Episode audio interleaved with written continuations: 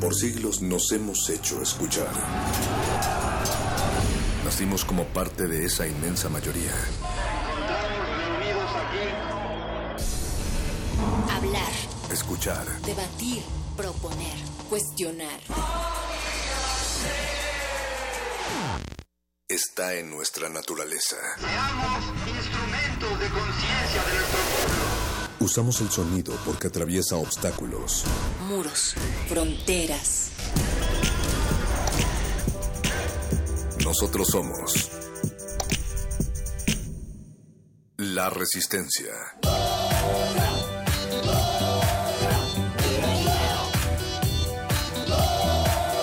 Resistencia modulada.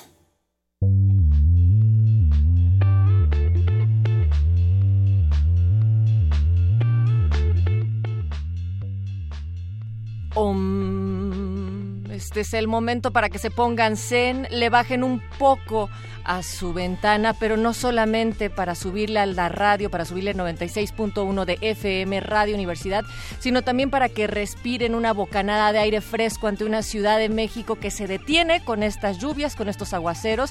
Si tú estás atorada, atorado en el tráfico, ya ha llegado el momento zen para escaparse de ese tumulto y entonces empezar a viajar las siguientes tres horas con resistencia modulada porque vamos a estar platicando de muchos temas. Va a haber buena música, excelentes invitadas en la resistencia porque estamos con el hashtag feminismo en resistencia y para ello y para compartir la noche, para escaparnos, para no mojarnos con impermeabilizante y toda la cosa, la señora Berenjena alias Berenice Camacho. Hola Natalia Luna, bienvenida a ti y a toda la audiencia. Eh, pero sobre todo a los sobrevivientes y las sobrevivientes de esta Ciudad de México, que hoy sí es eh, legalmente bautizada como la Ciudad de la Furia. Esto es impresionante. Esperemos, esperamos poder refrescarles los oídos hasta el lugar en el que se estén.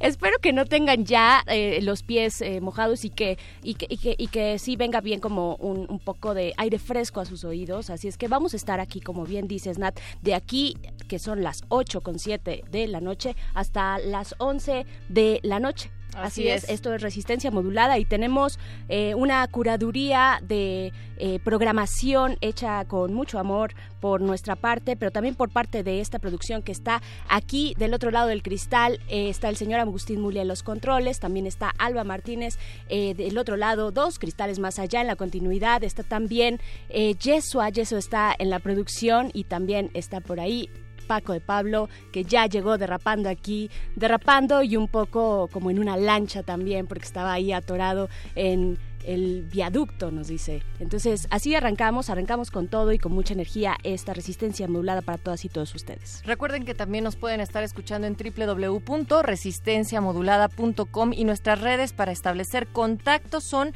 arroba R modulada, Facebook Resistencia Modulada y ya tenemos en nuestras manos nuestro WhatsApp que en unos momentitos más les daremos el número para que nos manden un mensaje de voz o de texto, en fin, ya saben que les damos lectura a cada uno de sus comentarios.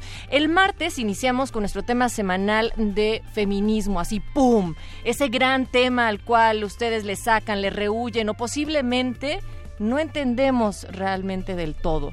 Y de eso hemos intentado desmenuzar un poco. Tuvimos a Itzel Contreras acá en esta cabina, Berenice, y el día de hoy nos complace muchísimo recibir a Tamara de Anda, eh, o mejor conocida como Plaqueta, y también a Lulu Barrera de Luchadoras TV. ¿Cómo están? Bienvenidas. Hola. Hola, ¿qué tal? Hola chicas, ¿cómo están? ¿Cómo les fue? ¿Todo bien para llegar acá? Todo bien, yo ando a pie y en bici, entonces en general no sufro esta ciudad. No la padezco, la disfruto. Yo bien, yo creo que sobreviví que lo logré, que llegué y aquí estoy. Perfecto, chicas. Pues con esos ánimos es lo que queremos contagiarles a ustedes. Quiero pensar que también si van en algún sitio caminando pueden traer esos audífonos escuchando resistencia modulada y bueno, compártanos cualquiera de sus comentarios a lo largo de la siguiente hora. Hoy hemos decidido también, Berenice, enfocar eh, qué está pasando en el sentido del feminismo, pero también en nuestras redes sociales, donde no es un espacio que es algo ficticio sino que es una extensión más de nuestra realidad, de lo que opinamos, de lo que pensamos y de lo que también sentimos. Claro, y es también importante, eh, bueno, ya muchas activistas, mujeres activistas por los derechos de otras mujeres, eh, han alertado que hay una especie de coletazo.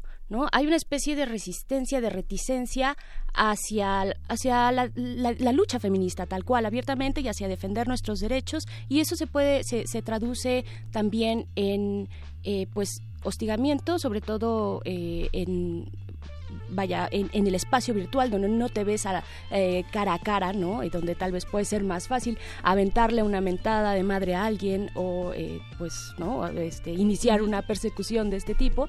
Así es que ustedes que están en los medios de comunicación y que han tenido, bueno, en tu caso, Lourdes, Lulú, estás ahí eh, con temas de una agenda feminista muy, muy amplia que tocas, o sea, además de todos esos temas, tenemos que cuidarnos de este acoso o ciberacoso en las redes sociales, ¿no? Y bueno, Tamara, contigo pues no se diga también, ¿verdad? ¿O no?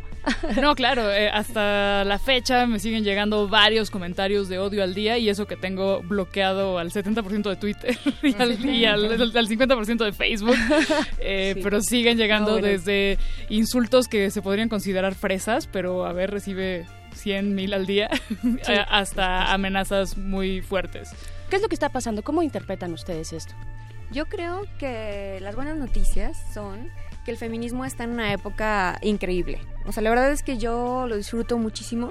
Veo un montón de manifestaciones diversas de mujeres que también habían heredado la idea de que el feminismo no nos representa, que el feminismo es malo, que el feminismo apesta. Ajá, que es extremo o que es académico, que es elitista, aburrido. que es una cosa lejana. Sí, claro, aburrido. Eso es, eso es palabras complicadas. Sí, es una palabra clave. Es que de verdad, si vieran lo bien que la pasamos, o sea, no toda nuestra vida es quejarnos y, planear el fin de los hombres.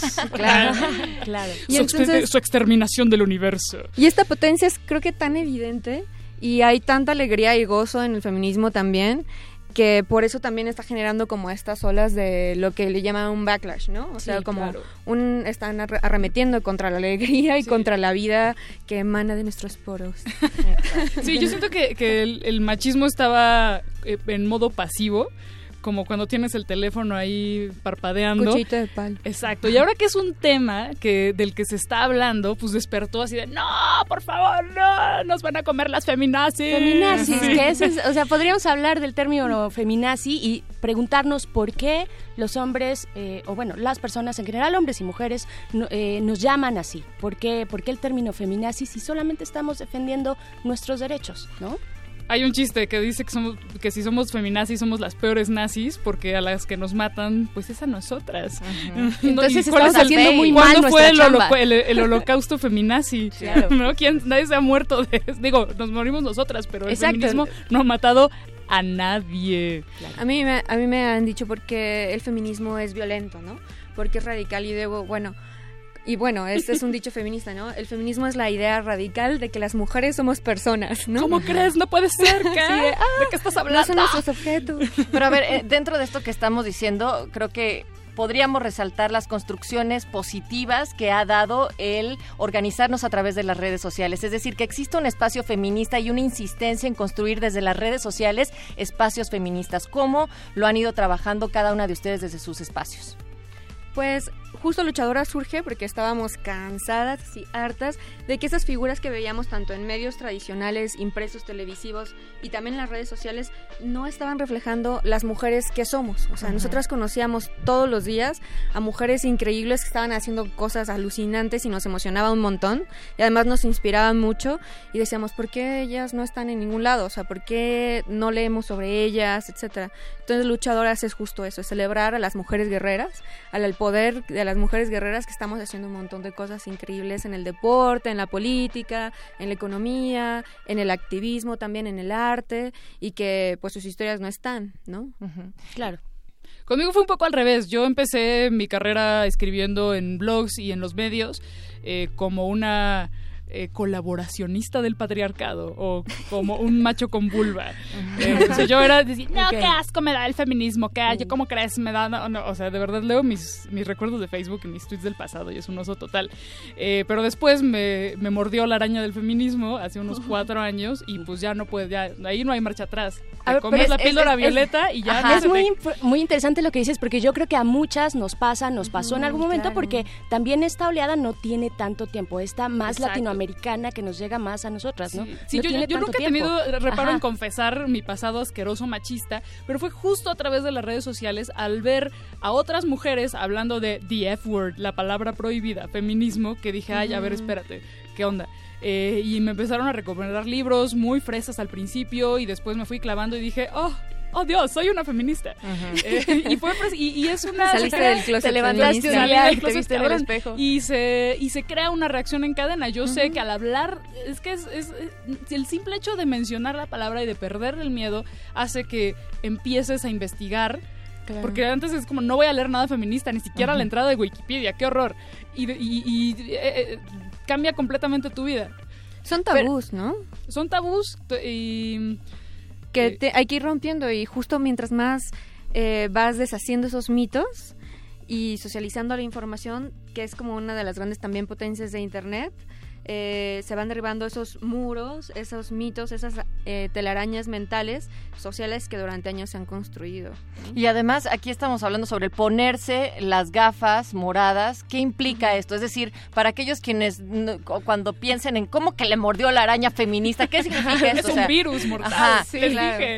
Es, Es el un cáncer. zombie. Y no hay regreso, no hay regreso. No hay regreso, no hay No, no hay regreso. no hay manera de que te tapes los ojos después de eso. Escuché una entrevista muy bonita que te hicieron en Puentes, eh, precisamente, y explicabas un poco esto del qué significa ponerse las gafas moradas y cómo ya realmente no te las puedes quitar. Es un filtro con el cual empiezas a percibir la vida. Exacto, y otra cosa muy importante es que todavía existe la idea de que para ganarte la etiqueta de feminista, bueno, que te la tienes que ganar. Ajá, es que no doy claro. el ancho, es que Es una todavía no soy carrera, es como suficiente. Pues exacto, no, o sea, no, no, no, no implica 20 años de estudios ni de cuántas maestrías, doctorados.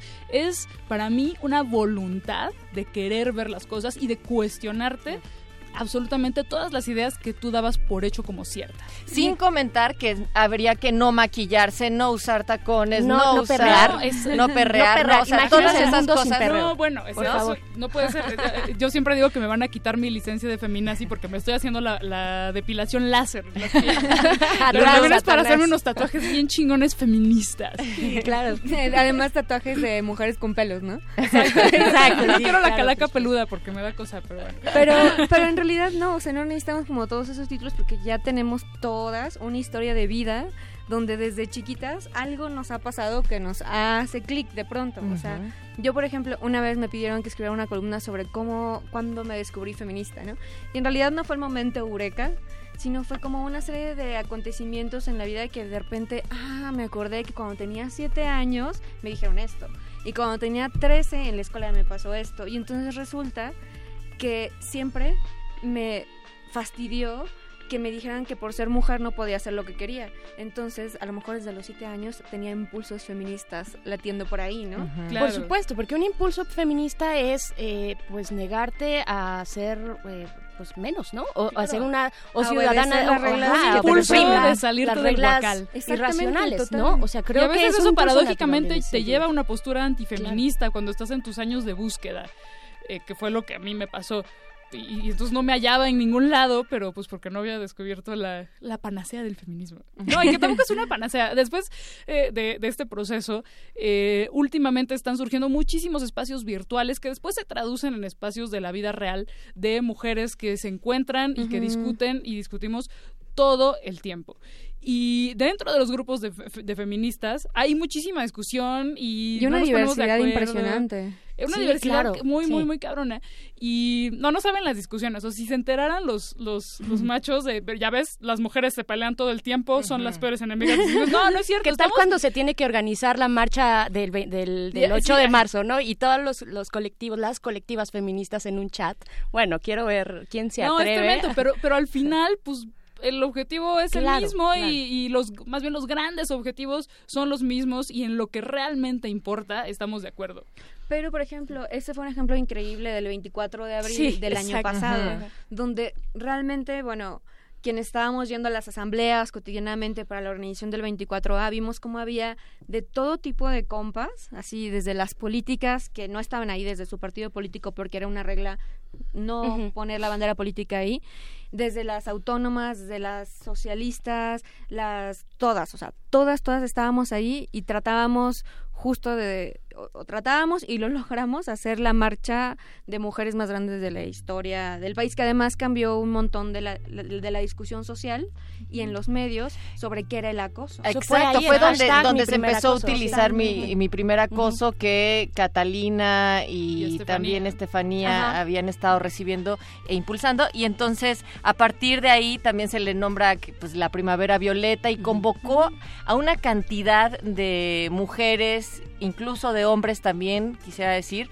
que sí finalmente nos hizo reaccionar por ahí. Vamos a seguir platicando sobre esto y todo va ligadito justo como a partir de las redes sociales se da esta iniciativa y vamos a escuchar algo de Drop St. Jude música aquí en Resistencia Modulada. Continuamos con Lulú Barrera de Luchadoras TV y Tamara de Anda, a.k.a. Plaqueta en la Resistencia, porque estamos hablando sobre feminismo. Así es, nos vamos a ir con esto que es de Ciudad del Cabo, nos vamos hasta Sudáfrica, eh, unas raperas feministas también, así es que vamos a escuchar esto preparado para todas sus orejitas virginales. Resistencia modulada. To talk cash about someone now we can't. now that it's being recorded, now we can't talk cock. But best believe when when the mic's not there, then we have the other cock to say. I just got a boost of fire, knocking out another liar. Cause the power take me higher, so I'm spitting through the wire. Ask your girl, cause she a liar. If she said you're doing good, we ate out last night for dinner and then later had some food. I'm a boss, I'm a queen, I'm the black slave's dream. I'm the king, I'm the power. Tell myself this every hour. If you weak, you need the power. If you small, you want to tower. Let me feed this budding flower, cause I'm blessed, I'll never cower. It's the hour to be bold. Will you play or will you fold? Throwing shade to make you cold. Buy your shit before it's sold. Your aesthetic's getting old and your style is too defensive. And you're trying to hold me back when you know my shit's progressive. And you know I'm cock impressive. And you're always having fights. Straight boys, gay boys, all turning into dykes. And I'm reaching crazy heights and I reached a crazy low. Pay it forward, always BGP up in my NGO. And, and, and I'm rapping like I'm colored, but the coloreds call me white. And the whiteys call me black. And the blackies call me light. While you fight, I'm out of sight, flipping shit and getting riches. And I have five boys and they all my side bitches. When the saps pull me over trying to catch on cock with me, I just vase him with the accent that I got from UCT. You know I'm not a rookie. Ik vat your favorite dookie and jou kan geen me haar cookie. You, you, you listen to my rhymes looking like you constipated Cause your brand of feminism to my world is so outdated Please update it for the rappers, for the fly girls, for the others For the girls who like to fuck, for the sisters, for the lovers For the mothers with the baby daddy and baby mama. For the girls who are also boys, please update it, make it smarter. I'll be doing fine if you keep your shit in line. Pussy power, pussy time, pussy doing just fine. Just double, double, life in trouble Hide my secrets under rubble. Forge persona, always fake. Aim for angel, end up snake. Double life, double heart Extra tricky life's an art. I'm an artwork of perfection Not by choice, not by election. Double life, so double dues Working hard to cover clues. Always friendly, never rude. Bound to depths of solitude Bound to depths of solitude Bound to depths of solitude. Bound to smile and never feud Double life till death conclude.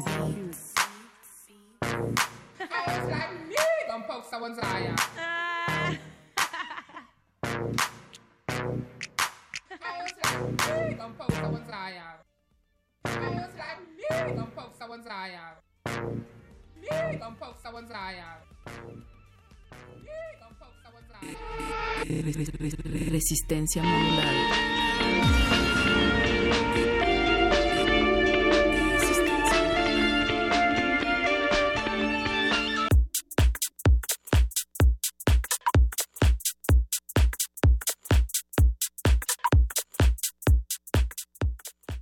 Ya regresamos aquí a Resistencia Modulada. Estamos hablando de feminismos y la verdad es que esto es una que Larre que está poniendo muy bueno. Eh, seguimos con Tamara de Anda y también Lulu Barreras, Barrera de Luchadoras TV, Natalia Luna. Seguimos acá. ¿Cómo, Sí.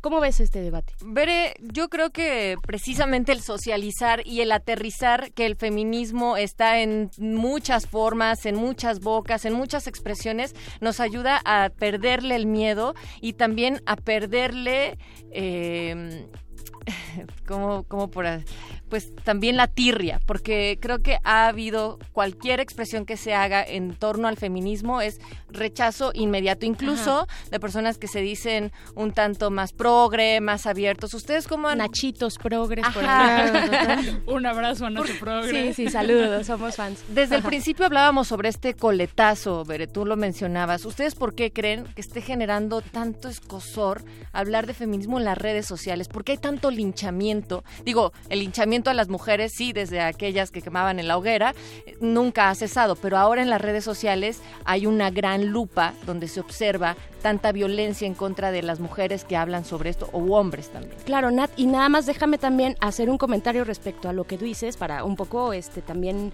puntualizarlo eh, cuando sucedió este terrible asesinato feminicidio que todavía las autoridades no dicen nada y no sé si lo van a decir así públicamente como si publicaron su vida. Lo de Lesbi. Eh, lo de Lesbi, exactamente. En las redes sociales, en los grupos de Facebook de esta universidad se generó el caos, o sea, el caos y el hinchamiento, yo no sé si ustedes lo pudieron ver por ahí, bueno, en algunas eh, páginas de eh, alumnos y exalumnos de, la de las distintas facultades, pues se vino una el apocalipsis, de verdad, o sea, fue muy complicado.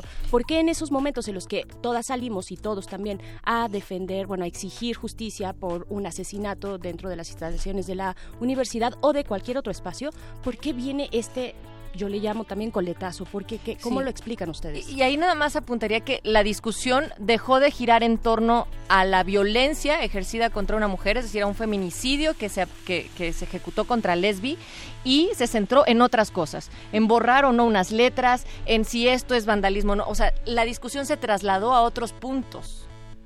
Yo creo que eh, lo que pasa es que las redes, las redes son una extensión de la vida, como vida offline, digamos, real, ¿no? Esto de que es la vida virtual y la- no es lo mismo que la vida real es una falacia total, o sea, el espacio virtual es un espacio público que está determinando la agenda cañón, determina la conversación social, lo que a lo que los políticos le ponen atención, o sea, la- el mundo virtual es real, tiene efectos súper reales y por lo tanto la misma violencia que vemos en las calles y que habíamos tratado de no ver está en las redes de una manera como con las redes te permiten verlo con la lupa magnificada de lo que de lo que es, ¿no? ¿Se acuerdan de este esta cuenta de Twitter eh, que creó Windows, Microsoft, que era automatizada? Eh, esta cuenta automatizada que funcionaba por algoritmos. Entonces te contestaba, tú interactuabas con ella y ella funcionaba sola con base en algoritmos que veía de otras interacciones. Después de un tiempo, eh, esta, esta cuenta empezó a reproducir discurso de odio súper fuerte, porque eso era lo que estaba viendo en las redes sociales. En realidad es que el mundo virtual es el repositorio de nuestros odios, porque también esa es la sociedad que somos. O sea, pero lo hemos querido ver, o sea, es como la pregunta, ¿no? Eh, Lulu, eh, Tamara, Nat, déjame también aquí eh, comentar algo muy específico sobre lo que tú comentas también, y es que en la diferencia que tal vez podríamos ver entre el mundo real y el mundo virtual es que en el mundo real tú puedes ir y cerrar tu puerta y esconderte, irte a casa de tus papás o de tu mejor amiga y meterte bajo las cobijas y alejarte de esa persona, pero en el mundo virtual es más complicado, la- eh, es, es como persistente, no hay un cara a cara, lo decíamos, y- y y es, es difícil que te puedas esconder, todo queda ahí, no sé, ¿cómo lo ven ustedes? Nadie debería necesitar ir a esconderse. No, por supuesto, por supuesto. Es, es terrible. eh, sí, creo que, que- que se magnifica y que sale el lado oscuro, pero completamente real de la gente. Eh, a mí me impresionaba, después de la cantidad de, de mensajes de odio que recibí después del caso Lady Plaqueta, saber que estaba en la calle y que la, muchísima gente me reconocía y que muchísima gente estaba en mi contra, pero pues no se atrevían a decírmelo. Eh, entonces se creaba una sensación muy rara. De pronto las sentías la- las miradas de, ahí está, esta, ahí está esa estúpida clasista exagerada Ujú. feminazi. Ajá. Y eh, es, es, es raro lo que pasa en las redes y que lleva pasando desde hace mucho tiempo, pero que ahora tiene llegó a un punto inaguantable que lo vemos especialmente en Twitter, que se ha negado la gente de Twitter a tener un control de los discursos de odio, no solamente contra mujeres y contra feministas, sino activistas de todo tipo, contra minorías raciales y que ocurre en todo el mundo. Claro, o sea, en Facebook censuran torsos desnudos, pero no censuran eh, los discursos de odio. Totalmente. Pero Pero, ¿sabes? si hay un mayor Yo- control en Facebook, digo, no por defenderlos Yo- porque tampoco, o sea, tampoco yo, estoy, yo estoy al revés. ¿Ah, sí? mi experiencia con Facebook ha sido espantosa y con Twitter hemos al menos, al menos podido conocer más cómo las herram- herramientas de bloqueo, reporte, etcétera, eh, pueden mejorar y sí ha habido cambios en los últimos años. Pero con Facebook a nosotros nos ha pasado que es horrible, así horrible, ni siquiera una voluntad de sentarse a hablar y terrible. Y bueno, se han liqueado, se han colado ahora eh, este, este manual de Facebook recientemente en el, en el periódico británico The Guardian, hace dos, tres días, surgió que se filtró el manual de cómo Facebook eh, censura o no ciertos tipos de violencia. Y dice, por ejemplo, que no es violencia legítima un insulto como eh, a- para matar a esta y un insulto hacia Ujú. las mujeres típico eh, apriétale el cuello de esta manera eso para Facebook según este manual filtrado en The Guardian no es violencia legítima están ahí los los, los periodicazos, búsquenlos, y algunas organizaciones, entre ellas la coalición Internet es Nuestra, en la que participamos varias organizaciones, estamos analizando lo que se publicó para poder posicionarnos públicamente, porque sí es, Por supuesto. es algo terrible. Sí, es terrible lo que estás diciendo. Y bueno, o sea, vamos entendiendo cada vez más, porque estamos en pañalitos todavía al parecer, pero cada vez más de este alcance de las redes sociales, cómo van configurando, sí, nuestra comunicación y nuestras relaciones, pero también muchas otras cosas más. Como decías, Nat, el dorso de una mujer, eh, qué partes del cuerpo pueden, puedo mostrar, qué partes son eh, grotescas, entre comillas, abro eh, radiofónicas, y qué partes no, ¿no? Eh, t- también aquí quisiera regresarme tantito, eh, Tamara, con lo que estabas hablando sobre el hashtag de Lady Plaqueta, porque si es que alguien por ahí extrañamente no ha sabido de ese caso, bueno, Lady Plaqueta, el hashtag que tú ya utilizabas antes como para hacerte Para burla, burla, exacto. ajá, Claro. para, para hacer una burla de uno mismo, pues se empezó a utilizar a partir de que cuando eh, recibes un acoso tú en la calle, lo llevas hasta un juzgado cívico, afortunadamente con éxito, un porcentaje que no, no hay mucho en nuestro país al momento primero de hacer la denuncia y después de que proceda. Entonces de ahí parte de un de una situación de acoso sexual en la calle. Exacto, muy súper cotidiana que todas conocemos perfectamente y que yo siento que al menos el hecho de que yo supiera que se podía hacer eso, ese procedimiento sí fue una consecuencia del 24A de 2016. Ok. Porque dentro de toda la criticadísima campaña del pito de Mancera y de las acciones de vamos a poner más vagones rosas, que obviamente ya se les olvidó, etcétera, eh, sí se le dio una capacitación a policías y ahí fue donde me, fui- me enteré de que se podía proceder de esta manera. Entonces lo hice, lo hice público, sabiendo que pues a todas nos ha pasado y, y me... Por un nos lado, va a pasar pero que pocas denunciamos, pocas hacemos, digamos, ocupa, utilizamos esta vía, ¿no? Que nos pone, que nos pone el Estado ahí. No hiciste Exacto. nada malo, vaya. Claro, nada claro, y decidí hacerlo público porque, bueno, una es que pues, nuestra vida es un escaparate con Twitter. Yo siempre he sido una, una tuitera y una bloguera vivencial. Eh, por otro lado, fue un poco para protegerme porque pues, me daba miedo subirme a un vehículo de, de policías, me daba pánico, sabiendo pues, lo- lo- no, como el actuar de la, de la policía, que en este caso se portó de manera impecable.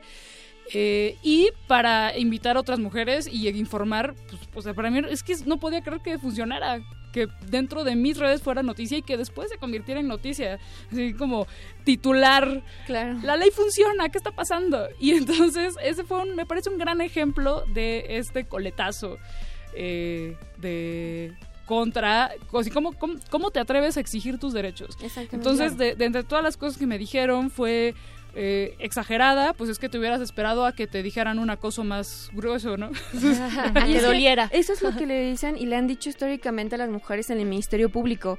Ah, ¿la insultó? No. Ah, ¿no le pegó? ¿No le puso la mano encima? No, no, pues necesitamos que algo le pase de verdad. Ajá, y entonces, ajá. feminicidios, etcétera. Y hace rato, Veré, con lo que decías, me quedé pensando de que con la violencia offline, podemos escondernos, etcétera. Y la verdad es que tampoco. La verdad es que Claro. nos Ajá. persiguen. La verdad es Sí. que los feminicidios son eso.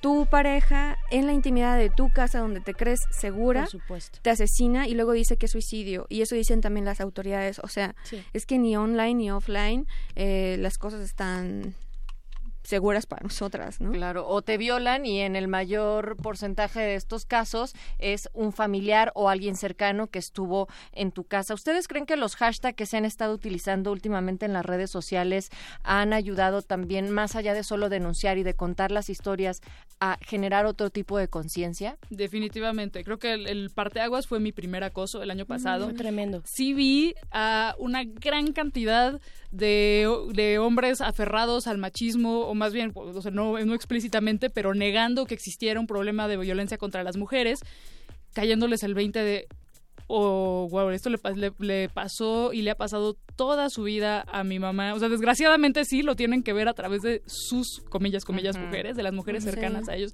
Esto es lo que vive mi novia todos los días y mis hermanas, etcétera. Ay, güey. Eh, sí, eh, definitivamente, eh, porque las cifras no te dicen nada y creo que también como un mecanismo de, de defensa y supervivencia, a veces no conectas con los casos más brutales de feminicidios porque no los, porque no quieres, porque tu, tu mente dice, no, espérate, esto no te puede pasar a ti y no le puede pasar a las personas que conoces. Entonces es más fácil... eh, Despersonalizar. ¿no? Exacto. Claro. Pero cuando tienes esta cantidad de historias y que además están contadas desde, desde la niñez, Ujú. Que era sí más- hace, es- sí, era eres terrible, muy, sí. muy, muy rudo. Eh, entonces definitivamente sí ayuda a, a cambiar y ayuda a, a que le caiga el 20 a muchísima gente. Después del 24A, nosotros organizamos un conversatorio y conocimos dos historias súper impactantes, ¿no? Una es, eh, dos hermanas se dieron cuenta a raíz del hashtag de que habían sido víctimas de abuso del mismo tío y tuvieron el valor de verse, reunirse, platicar e ir a enfrentarlo frente a la familia. Y eso cambió por completo como sus vidas, ¿no? Y otra cosa es que este famoso caso de Scratch contra el director de teatro Felipe Oliva, eh, que también abusó de varias actrices, de varias mujeres, ellas se dieron cuenta a raíz del hashtag mi primer acoso que también habían sido víctimas del mismo acosador y así es que decidieron juntarse y pedir justicia. O sea, realmente fue un parteaguas. Perdón, ahí un bre- breve paréntesis. ¿Nos puedes explicar a qué te refieres con Scratch? Algunas podemos saber, Sí. pero otras personas no. El scratch es un acto público para llamar la atención sobre una injusticia y en concreto ha sido una técnica feminista muy usada para justo atraer la atención y la mirada hacia un abuso o una serie de abusos sistemáticos que de otra forma nadie va a ver y nadie les va a poner atención. Por supuesto. Eh, Lulu, se nos, eh, chicas, se nos empieza en general a acabar el tiempo, pero también quería, eh, Lulu, pre- eh, preguntarte sobre esta campaña que están lanzando no solamente luchadoras, sino también otras organizaciones como Artículo 19, como R3D. Eh, cuéntanos de qué va esto, porque también tiene que ver, por supuesto, con el espacio virtual y con una campaña muy específica, la campaña de Televisa que sacó para el sexting, ¿no? Claro, y no es la primera campaña que ya tiene este discurso, lo que hemos visto. Cuéntanos de qué va el discurso, por si alguien no la ha visto. muchas de nosotras eh, y mu- muchas mujeres, si, digamos, se filtra o alguien con propósito, así, con el fin de hacerte daño, publica una imagen íntima tuya, desnuda, parcialmente desnuda, etcétera, eh, eso se llama difusión de contenido íntimo sin consentimiento, ¿no? Y esa es una forma de violencia. Se utilizan las redes sociales para eh, violentarte, ¿no? Y estas, muchas de estas imágenes provienen de un ejercicio que se llama sexting, que es me tomo yo la foto, la mando a mi pareja o a quien quiera. Eh, porque yo lo decidí, ¿no? Y es parte de una relación erótica, afectiva, etcétera. Cuando estamos hablando de mayores de edad, cuando estamos hablando de menores de edad es otro el panorama. Y entonces, ¿qué pasa? Estas campañas, como devienen en que, o, en el intercambio de estas fotografías, puede devenir en algunos casos en que se publiquen para hacerte daño. Cuando, cuando acabas con el novio o cuando no quieres salir con alguien y entonces la publica para chingarte, básicamente. Eh, ¿Y qué pasa? Estas campañas dicen, le dicen a las mujeres, no hagas sexting, no te tomes fotos. Es decir, otra vez le están diciendo a las mujeres, te lo buscaste por puta, Ajá. básicamente. No, ¿no? te expongas, no salgas a la calle, no te pongas faldas. Para. No. naces es muy peligroso. Claro. Exacto. No, No te pongas minifalda en la calle, no vayas sola porque te van a acosar, ¿no? Entonces, justo lo que decimos es que está increíble que haya interés en que no haya violencia contra las mujeres en las redes, pero ellos están haciendo violencia contra las mujeres en las redes al decir que nosotras somos culpables. Revictimizando, además, Totalmente. sí. Entonces lo que decimos es que hay que combatir la violencia, pero nombrando la violencia, no culpabilizando a las mujeres otra vez. O sea, en lugar de decir, eh, mujer, no tomas la foto, es tú que difundiste una imagen sin consentimiento, no lo hagas porque eso es un delito, ¿no? Entonces están poniendo el foco mal y están volviendo a victimizar a las mujeres. Y entonces un grupo, esta coalición de eh, organizaciones de sociedad civil reaccionan y sacan esta campaña que es Internet es nuestra, ¿no? Claro, Internet es nuestra. Vamos a estar también analizando legislación, porque eso también ya ha llegado a. Este interés público ha le- llegado a, a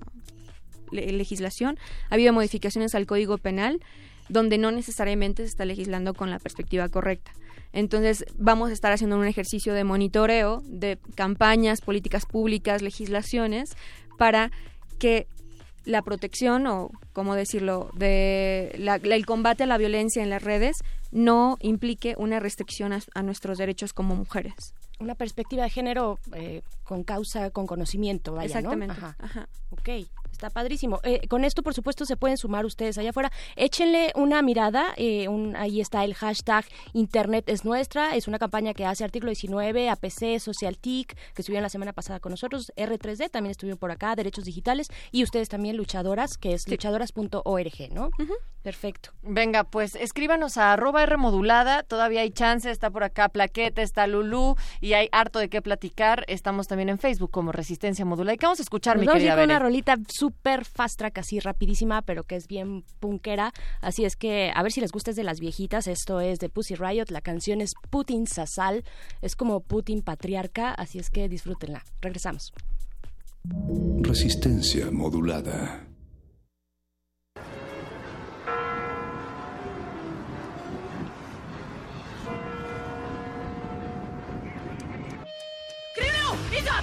Восставшая колонна ФСБшных кабинетов! Взрываются окна! Суки! Суд! За красными стенами! Райт объявляет аборт системе! Однако на рассвете не стану возражать за нашу свободу! Хлыстом карать! Святая Мадонна научит нас драться! Феминистскому Магдалена! Пошла на демонстрацию! Бунт России! Харизма протеста! Бунт России! Путин достал! Бунт России! Мы существуем! Бунт России! Райот! Выйди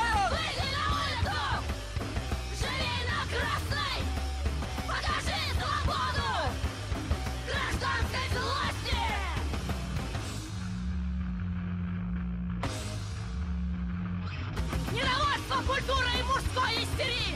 Дикий марксизм пожирает мозги! Православная религия жесткого пениса пациентам предлагает принять конформность! Режим! Идет цензура сновидения! Пришло время подрывного столкновения! Стая сук сексистского режима просит прощения феминистского клина! Бунт России! Харизма протеста! Бунт России! Существуем! Райот! Райот! Выйди на улицу! Живи на красной! Покажи свободу! Гражданской злости! Resistencia modulada.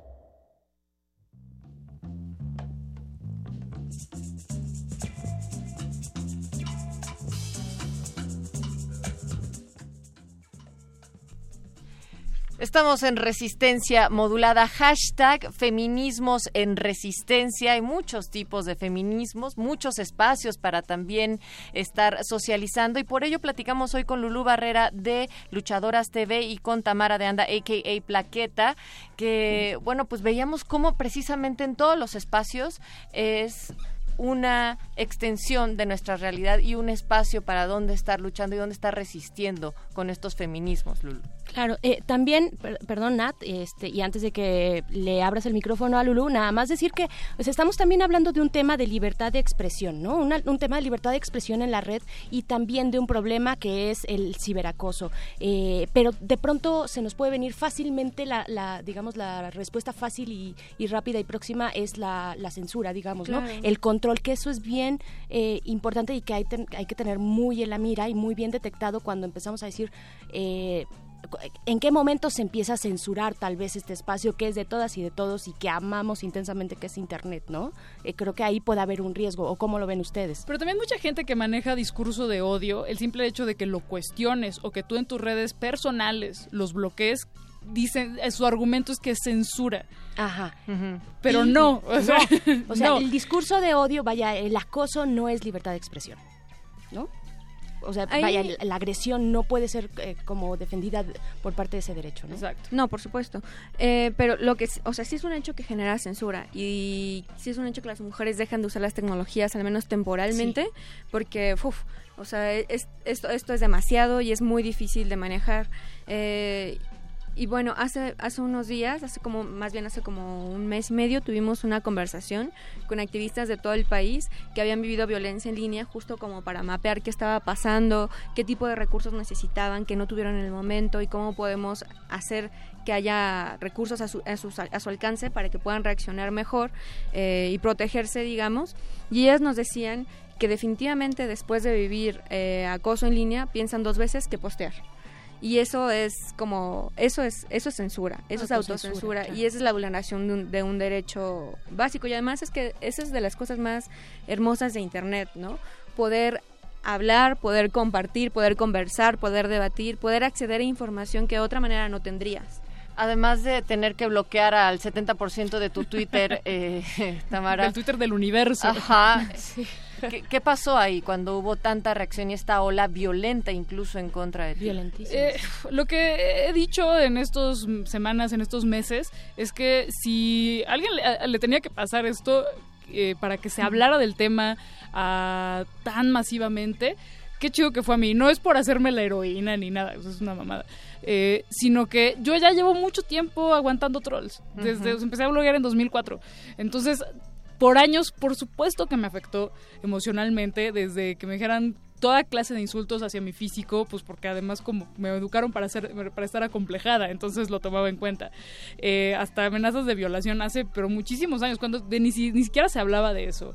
Eh, amenazas de sé dónde vives, como no, no tanto doxeándome, pero pues sí, como sabiendo que me conocían, haciéndome saber que me ubicaban de la vida real. Entonces, que, que me pasara en este punto, cuando ya había aguantado oleadas de trolls, que las clásicas del patrón ya dio la orden y las imágenes de pistolas y eso, pues la verdad es que ya ni no me hizo ni Pero cosquillas. en aquel momento, en al- o sea, en algún momento de todo este tránsito, plaqueta de Twittera y tal, eh, sí te pasó lo que comenta Lulú, de, de que en algún momento te lo pensaste Sí, dos por- no, por supuesto, claro que sí. Sabes que hay temas que van a desatar la, la, la olea- la oleada de ira. odio, de ira y de y, y que en, en la era de los blogs eh, se veía más de seres humanos reales que troleaban de forma artesanal y que ahora en Twitter lo vemos como trolls profesionales. Automatizado. Exacto, que son los que encienden la flama y se expande ya el fuego entre trollcitos y entre seres humanos reales detrás de cuentas reales. Claro, ah, eh, perdón, eh, y, y respecto a eso, ahorita me vino a la cabeza el eh, cua- en, en la campaña que hace Gire, por ejemplo, en pro del aborto y de los derechos reproductivos de las mujeres, eh, de pronto, ya cuando Gire saca, la organización Gire, saca un tweet, ya hay como... eh, es- parece como ya una plantilla ahí de, de- de trolls que siempre están con el mismo tema y poniéndoles imágenes súper grotescas. Claro, y desviando Es la atención de la, de la discusión legítima.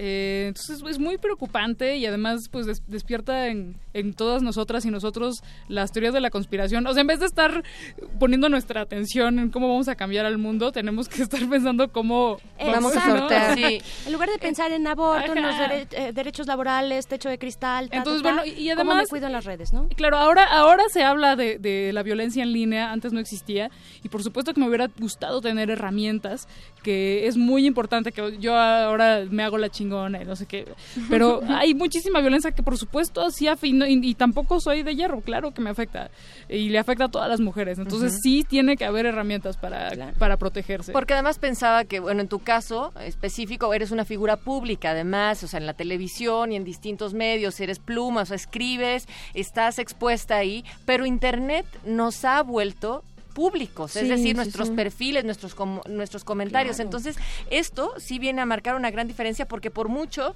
que uno puede irse acorazando a estos comentarios, vivimos en un país sumamente violento en el cual no podemos tomar a la ligera las amenazas y Para los nada. comentarios. Yo creo que uno de los grandes aprendizajes que hemos tenido de esta experiencia tan ardua en Internet es a ser más conscientes de este espacio que habitamos y que es el espacio virtual. O sea, no es la, la, prade- la pradera verde del campo donde saltan conejitos y hay arcoíris. No.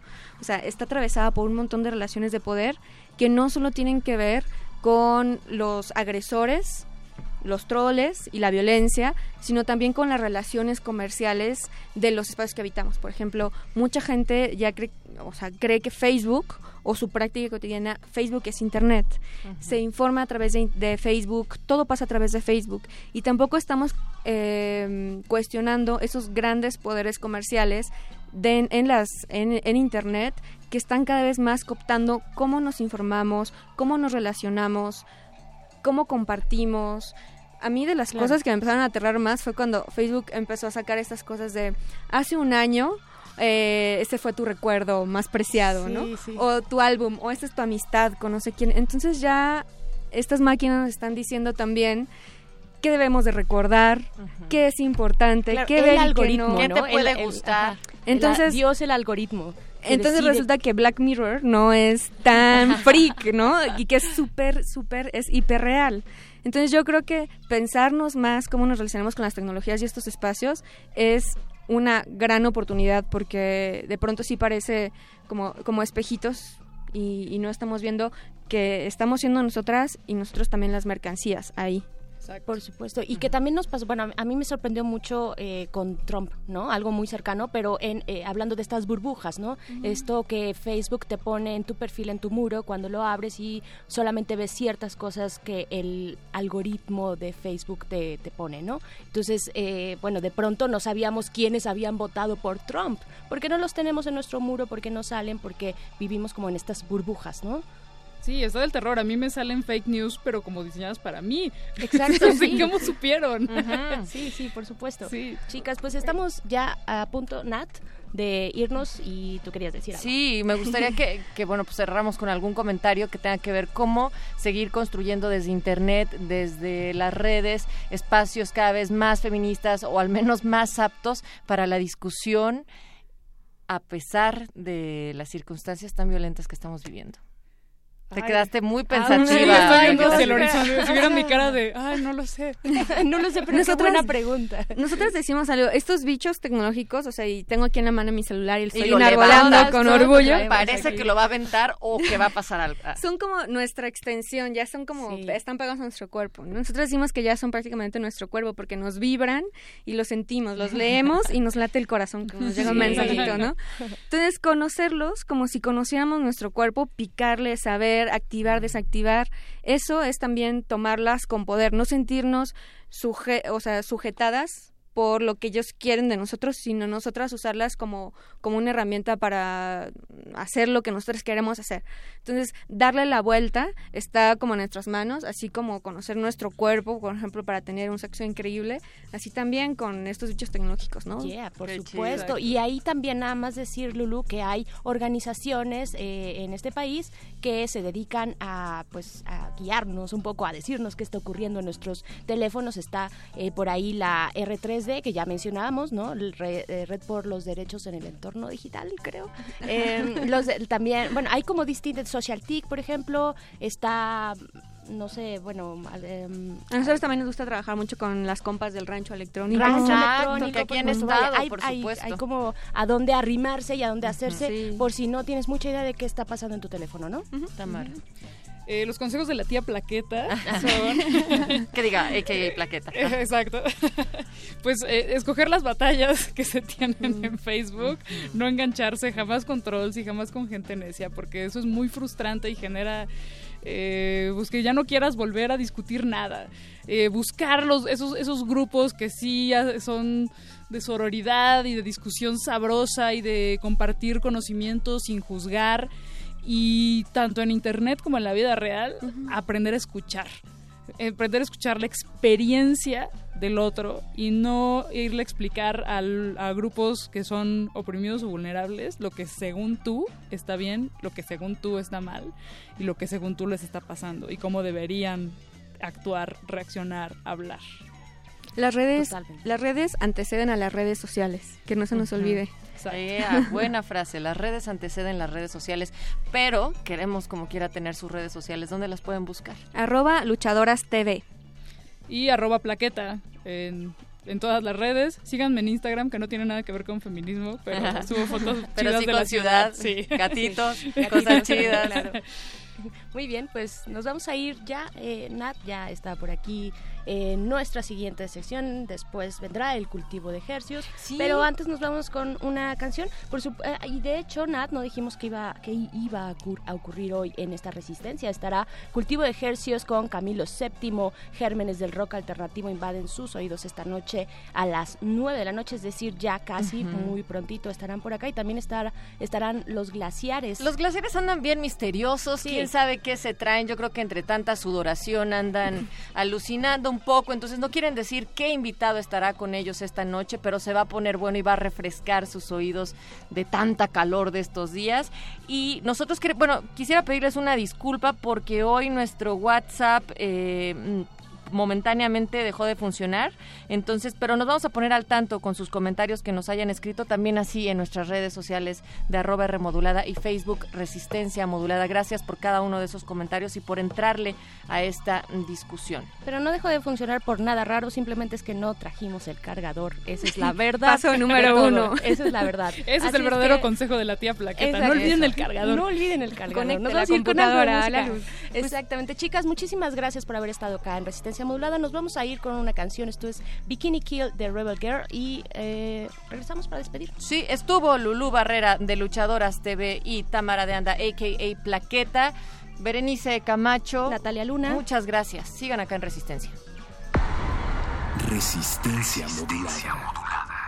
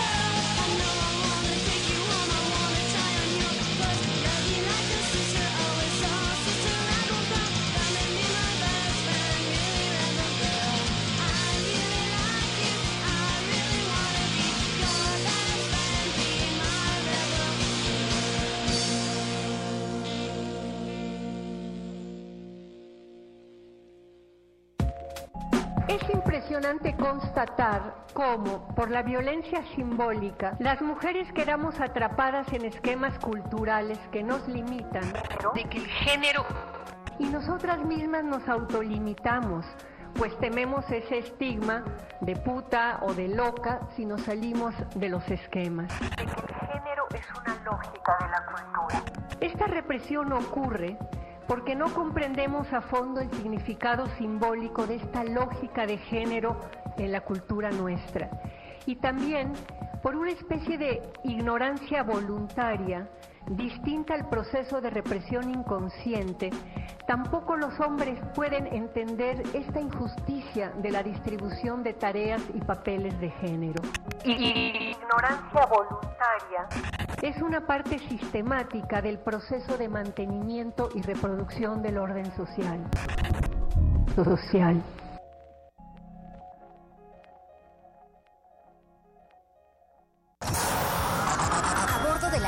La Resistencia existe una habitación que nunca se abre.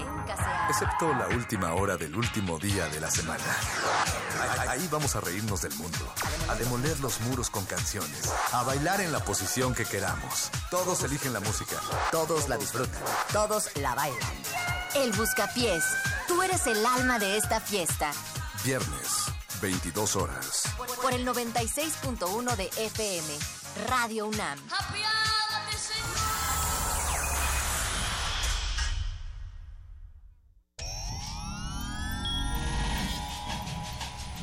Saborear una paleta o sellar una carta. Para ser gracioso o ser grosero. Para ser amoroso o para ser muy amoroso. Para reír y para hablar. Las posibilidades de la lengua son infinitas. Muerde lenguas, letras, libros y galletas. Lunes y miércoles, 20 horas. Por el 96.1 de FM. Radio UNAM. Resistencia modulada. Esta celebración es de traje. Nosotros ponemos el sonido y tú los oídos. Radio UNAM te invita al festejo de su 80 aniversario con un maratón radiofónico del que tú podrás ser parte. Una mega fiesta al aire. Conciertos, programas especiales, mesas redondas, transmisiones en vivo y la presentación del radioteatro original, XEUN. Un viaje mágico y misterioso por las ondas sonoras. Transmite con nosotros el próximo 14 de junio en las instalaciones de Radio UNAM. Adolfo Prieto 133, Colonia del Valle, desde las 7 de la mañana hasta la medianoche. La entrada es libre. La fiesta de cumpleaños es en tu casa, es en Radio UNAM. Experiencia sonora. Mi mamá dice que respete a los mayores, pero ella pelea con la vecina que está viejita y ni oye. Mi papá dice que no debo mentir, pero cuando le hablan sus clientes, veo que les miente. Si quieres respeto, respeta. Si pides tolerancia, tolera. Si deseas honestidad, sé honesto. Porque hacer lo correcto mejora nuestra vida. Yo respeto. Tú toleras. Todos somos honestos. Los valores se aprenden en casa y se practican en familia. DIF Nacional. Ayón. Pensar el pensamiento crítico del arte. Con Otto Cázares. Se trata de saber qué hay de Ayón, qué hay de Tiempo Cultura en las producciones radiofónicas acerca de la historia del arte mexicano que se han transmitido por Radio UNAM. Claro, es que Radio UNAM cumple 80 años. Ayón. A partir del lunes 12 de junio en la programación de Radio UNAM. La creencia dicta que cualquier conjuro o maldición ejecutado después del atardecer aumenta su fuerza conforme se acerca a la medianoche. Para aumentar su sonido, Carpe Noctem. Sintonízalo ahora los viernes a las 0 horas por el 96.1 de FM. La noche es la mitad de la vida y es la mejor mitad. Radio 1.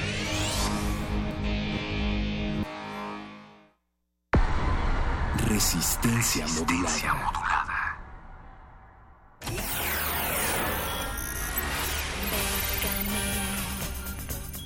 Bécame mucho. Convocatorias de todos los sabores y latitudes para las mentes mexicanas. Toga y Birrete, especializados en resistir economías en decadencia. Bécame mucho. Déjame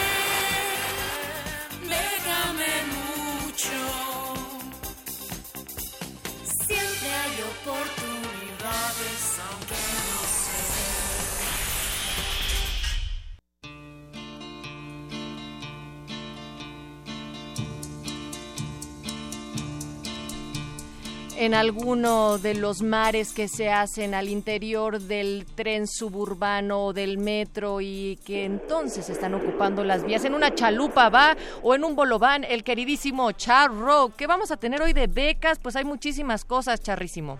Así es, aquí andamos chalupeando en el metro, pero, pero listos para compartirle a toda la resistencia la información de esta ocasión. Y bueno, quiero empezar con un tip porque luego muchos me preguntan eh, por redes de que cómo hacen sus presupuestos y demás para sus, eh, sus proyectos. Y bueno, una de las cosas que tienen que tener en cuenta es todos los gastos operativos que deben de tener. Esto es si saben o no saben cuánto cuesta su proyecto. Si alguien directamente les pregunta cuánto cuesta su proyecto y empiezan con frases como más o menos como tanto, creo que me- eso quiere decir que no lo saben.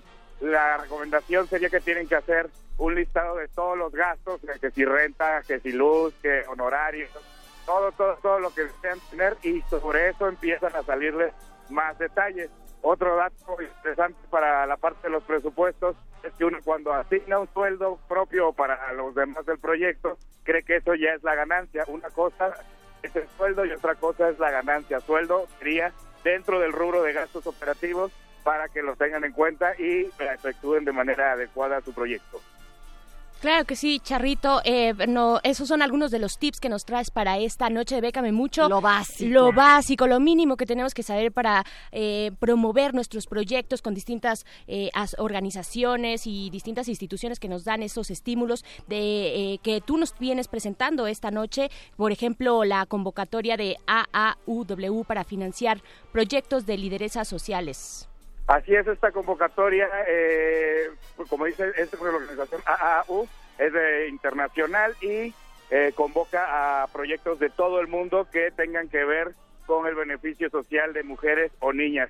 Tanto los titulares de los proyectos pueden ser mujeres, tendrían más puntos por eso, pero pueden ser hombres, pero el resultado del proyecto tiene que beneficiar a comunidades de mujeres y niñas. Entonces, toda la gama de proyectos que, que tengan este perfil pueden checarlo. El primer eh, paso que tienen que hacer es solicitar el curso que ellos ofrecen. Hay unas becas que ofrecen. Primero deben de tomar el curso y después del curso ya Ah, son ya son este candidatos para aplicar con su proyecto a, a este concurso. Eh, como repito, lo- los únicos que no pueden participar son los de Estados Unidos porque esta asociación está en Estados Unidos, pero todo el resto del mundo puede participar, y obviamente México. Así que todas aquellas organizaciones que tengan algún proyecto eh, que con este perfil pueden ver las bases completas que está en la convocatoria. La siguiente, esta convocatoria cierra el próximo enero del 2018, así que tienen tiempo suficiente Muchísimo para tiempo. lo que es eh, tanto solicitar el curso, tomar el curso y aplicar a la convocatoria. Ahora, hay un concurso de ensayo que a la señora Berenjena le va a encantar porque tiene que ver con la participación de la sociedad civil en la agenda multilateral de México. ¿De qué va, Charro? Esta también es un pues un concurso que está muy chévere, que tiene que ver con un ensayo, como bien dices, tiene que ver con una innovación en el ensayo, una manera eh, interesante de presentarlo, porque muchos asocian los ensayos con, con textos largos y aburridos. Entonces ahí viene la, la parte novedosa de cómo presentar un ensayo, como bien dices, con temas de participación social, corrupción, eh, drogas, armamento, ahora sí que toda, todas aquellas cosas que aquejan a nuestro país hoy en día. Migración, cambio climático, biodiversidad, ¿no? Eh, Sí, son muchos los temas que pueden claro. tomar por separado o hacer un- una mezcla de todos ellos, que estaría más difícil. Lo, lo que son las especificaciones del texto, extensiones y demás, ya vienen en las bases eh, completas. Ok, eh, pues aquí tenemos que para el tercer lugar eh, será la publicación electrónica, un diploma y también 10 mil pesos. El segundo lugar tendrá igualmente publicación electrónica, diploma y 20 mil pesos. Y para el primer lugar, publicación electrónica, una entrevista radiofónica, diploma y 50 mil pesos, nada despreciables, por supuesto que es un reto hacer un ensayo, pero bueno, ahí está precisamente el interés y sobre todo si viene eh, para sociedad civil y estos problemas que nos aquejan en México. ¿Qué más tenemos, Charro?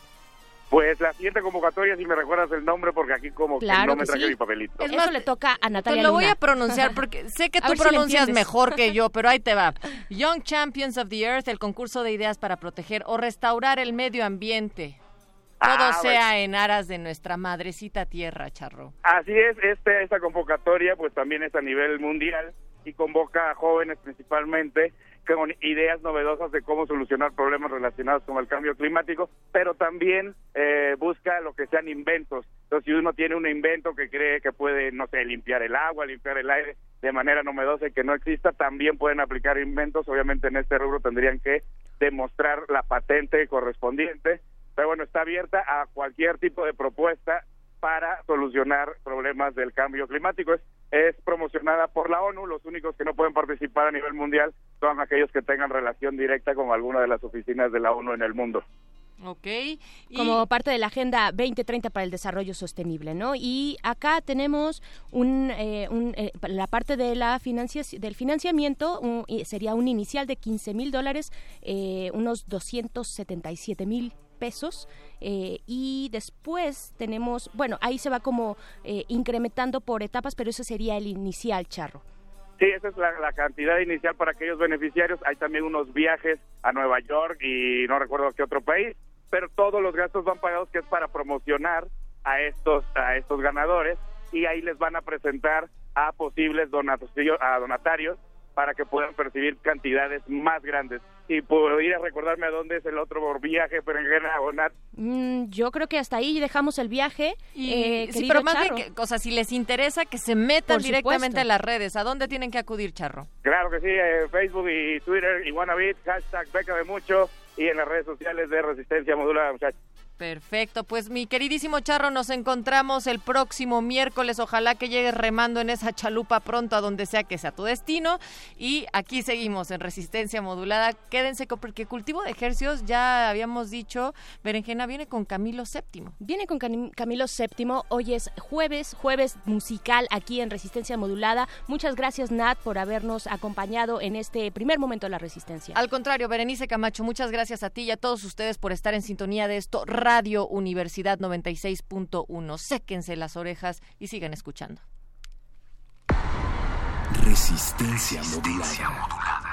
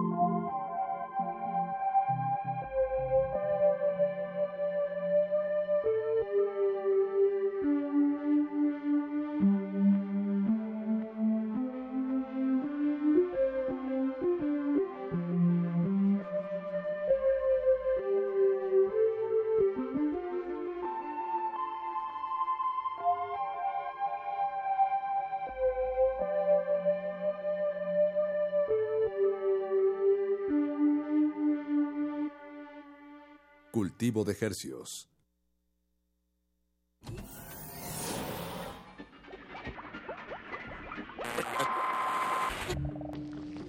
Entre los brotes culturales silvestres y la hidroponía acusmática se encuentran las conversaciones cantadas. Estudiamos el milagro de la música libre en el aire. Cultivo de hercios. Frescura en la flora musical.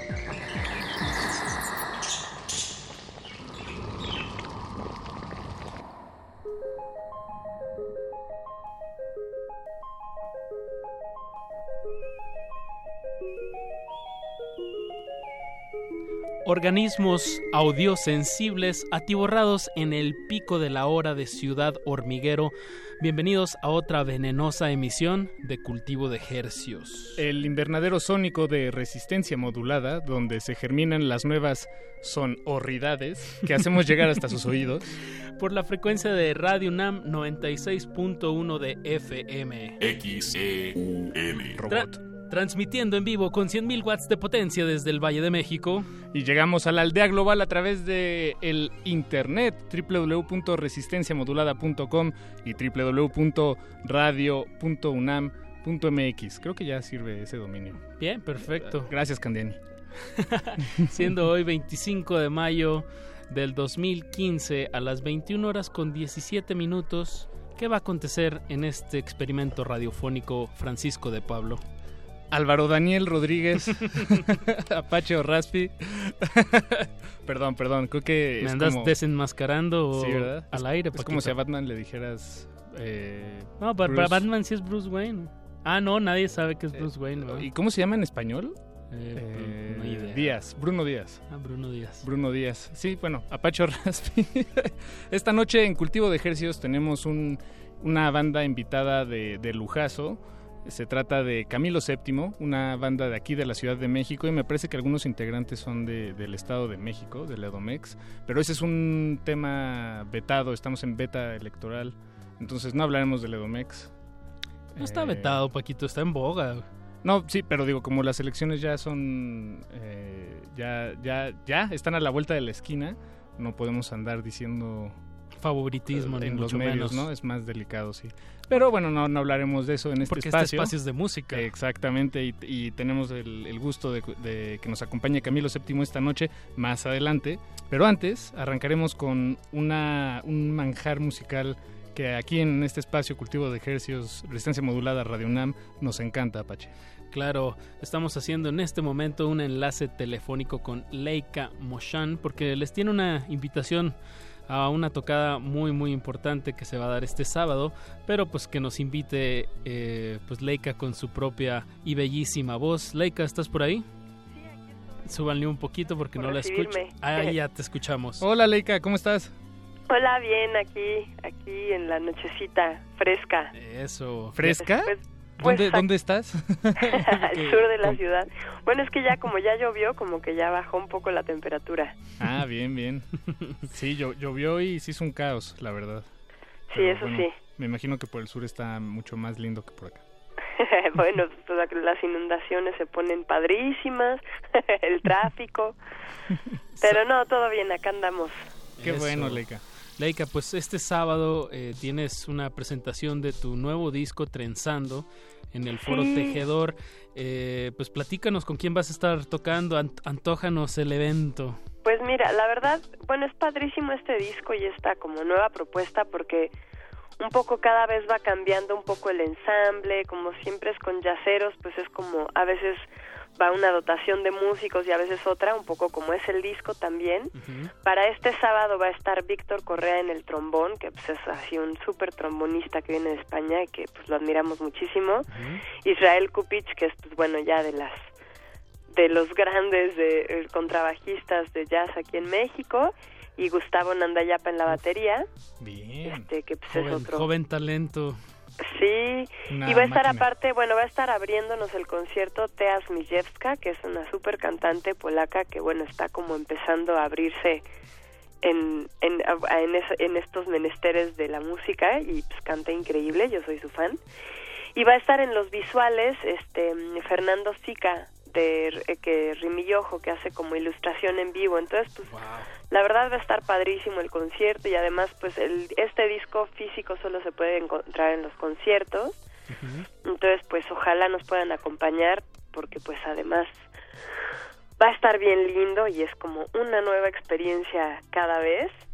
Y pues vamos a estrenar algunas rolas, rolas del disco que acaba de salir y pues o sea, va a estar bien de, de todo, un poco. Tu disco Trenzando ya, ya lo podemos escuchar y en las plataformas digitales, aquí estoy viendo que son 15 temas.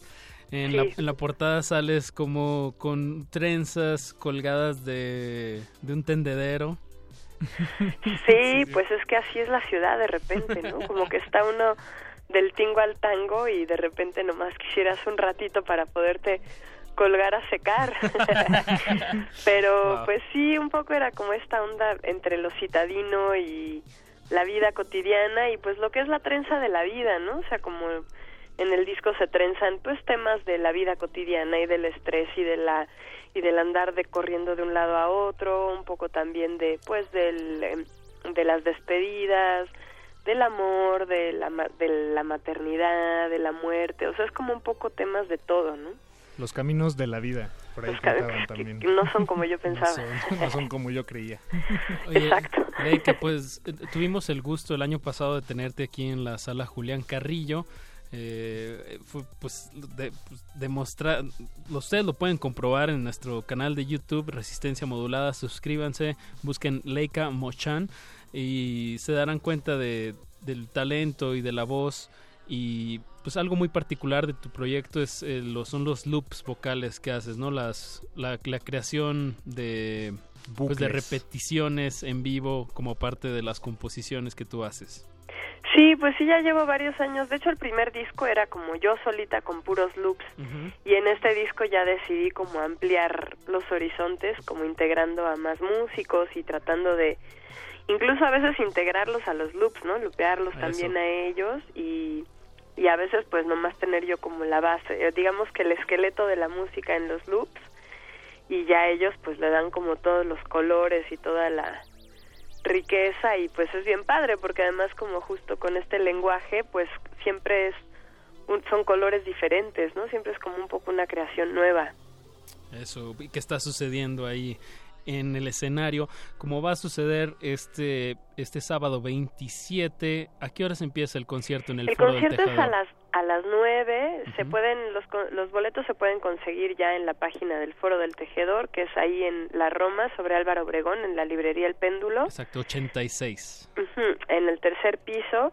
La verdad es un foro bien bonito aparte para escuchar música, que luego ya no hay tantos espacios así donde realmente puedas estar y escuchar y pues sí, como es, es bien lindo estar ahí. Además rodeado de libros, ¿no? Exacto. Bueno, yo siempre es que voy con mi hijo salimos y, pero quiero un libro. Siempre salgo con libro en mano. Bien. Sí, pero pues está bien bonito ahí, entonces pues ojalá nos puedan acompañar, estaría, estaría bien padre contar con la presencia de, aquí- de a quien le interese este tipo de música. Ok, pues ahí está la invitación. Repito, sábado 27 a las 9 de la noche en el Foro del Tejedor, que es en Álvaro Obregón 86. Vas a estar Leica Mochan acompañada de, de Gustavo Nandayapa, eh, de Israel Kupich, Víctor. Correa y en los visuales Rimi Yojo en vivo, visuales en vivo, showzazo. ¿Y cómo dijiste que se llama la persona, la polaca que te va a abrir? Teas Mijewska. Teas Mijewska. Y bueno, para acabar de convencer a la audiencia. Por si no les, por si les faltaba un empujoncito. Exacto. Vamos a escuchar un tema de, de tu, pues del disco que vas a presentar, Trenzando. ¿Te parece si escuchamos el tema Running Away? Me parece buenísimo. Leica, ¿de, de qué habla este tema? De Running Away. ¿De- ¿De, de qué estás de qué corriendo? estás huyendo? No, en realidad fue de un sueño, este, un, un sueño y momentos de la vida. Eh, particularmente en ese sueño, como que tratando de escapar y de escapar, pues de repente me iba como volando hacia el sol, ¿no? Oh, como y Ícaro. esa parte del sueño fue como muy liberadora cuando la primera parte era como medio aterradora, ¿no? De estos sueños que se transforman dentro del sueño. Y pues de ahí salió la, la canción y pues la verdad es que de repente como está el país y como está el mundo y con la, todo lo que está pasando uno dice, ay, hay que correr, pero como para dónde pues, ¿no? Claro. Entonces, pues Y, y de hecho la canción refleja muy bien eso. De hecho ahorita lo escucharemos, pero justo lo que dijiste, empieza un poco en un tono más, más sombrío y luego como que sí, a la mitad de la canción sale más el sol o no sé, bueno, tú en tus palabras, pues en tu sueño. sí, es como, pues sí, hay que, pues sobre todo regresar a la luz que tenemos todos en el corazón, pues, ¿no? Eso. Pues vayamos con música. Muchas gracias, Leica. Muchísima suerte el sábado en tu presentación. Y pues, y Muchas gracias a ustedes por recibirnos en su espacio y pues Eso. están todos los, la audiencia invitadísimos, ojalá Eso. nos puedan acompañar. No se van a arrepentir. Pues escuchemos Running Away de Leica Moshan. Re- seguimos en resistencia modulada. Esto es Radio Nam, cultivo de ejercios. Frescura en la flora musical. Cultivo de Hercios. Yes.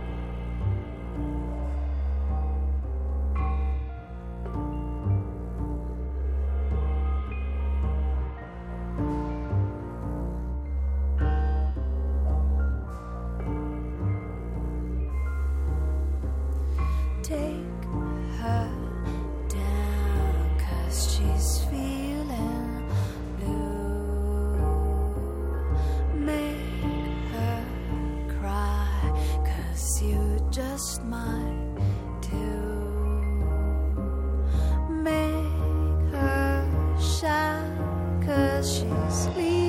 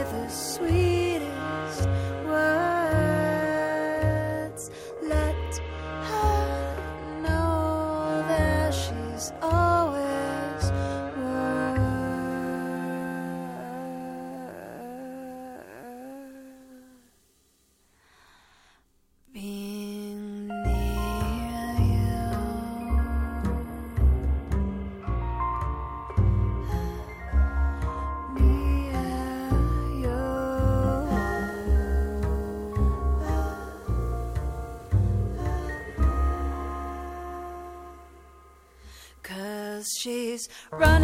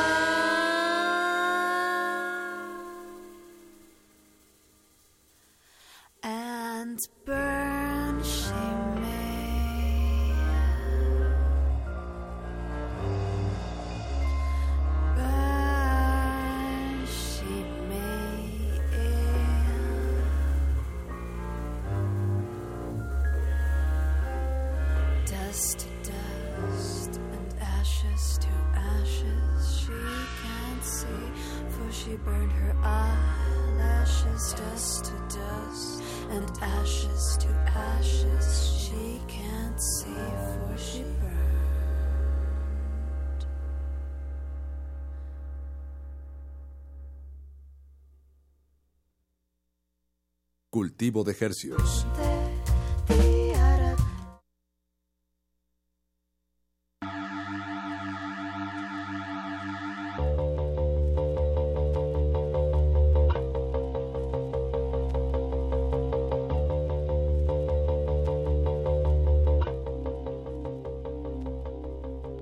¿No crees que la imaginación alguna vez haya inventado algo? El espejismo de crear es recordar ahincadamente lo venidero. Pesca milagrosa en las manchas de la humedad en el muro. Estás en ella, en su noche más hermosa que nunca. En su tiempo andrógino soliloqueando como cosmonauta atrás de los objetos y las sensaciones para rescatar por fin tu propio cadáver inseparable, minucios- minuciosamente soluble en más vasta infinitud. La mente en blanco como la página en blanco, entras en su laberinto, playas en las cuales revientas olas del mar loco, la marea te acuna, revuelca y desconcierta hasta que tu mínimo cadáver flota mar adentro. Estás en cultivo de hercios. Poema, extracto de un poema de Luis Cardosa y Aragón. Esa última frase también es parte del poema, por cierto. Estoy De citando. ahí viene el nombre. Apache o Raspi, ¿qué, qué ese libro? Ya parece muerde lenguas esto, pero, pero ¿de dónde sacaste ese libro que está muy bonito? Eh, lo regala, me lo regalaron. Es una edición gratuita, eh, como de extractos de varios poetas, de Arqueles Vela, de José Revueltas, de José Muñoz Cota, Juan García Ponce. Es un ejemplar gratuito eh, que daba la, las- la Ciudad de México y pues lo traía en la mochila, Paquito, y me, me ayudó bastante ahora que estaba, estuve atorado en el metro. Me, me, esto es, fue uno de los momentos que más me, me gustó ir leyendo y que me, me hacía olvidarme de, de toda la gente que atiborraba el metro Miguel Ángel de Quevedo. Quiero, quiero, me gusta pensar que tal vez en este momento haya alguien ahí afuera, eh, ojalá más de una persona, que así como tú encontró un momento llevadero y tranquilo en esa lectura, encuentre lo mismo en, en esta emisión de Cultivo de Ejercios. Tenemos música para ustedes, eh, les le- estamos, no es una competencia con los muerdelenguas para nada, pero si están allá afuera, los invitamos a que nos, nos den un poco de su amor a través de redes sociales en Resistencia Modulada Facebook y R Modulada en Twitter. Denos sus comentarios, eh, recomiéndonos bandas, eventos. Para este, este espacio, si tienen algún evento, in- inviten y nosotros invitamos gustosos. Reinvitamos. Reinve- reinventamos eh, la reinvitación. Y pues esperemos que esta poesía sea como aire, aire fresco, como esta emisión que está llegando a ustedes a través de este, de este 96.1 de FM. Y parece que en la... Que vamos a regalar playeras. ¿Vamos a regalar playeras? Sí. Ah, bien, dos playeras. Perfecto. Vamos a regalar dos playeras de cultivo de ejercicios, Claro. obviamente, obviamente. Tenemos en todas las tallas. Y S, tenemos M, blancas y L, negras. XL.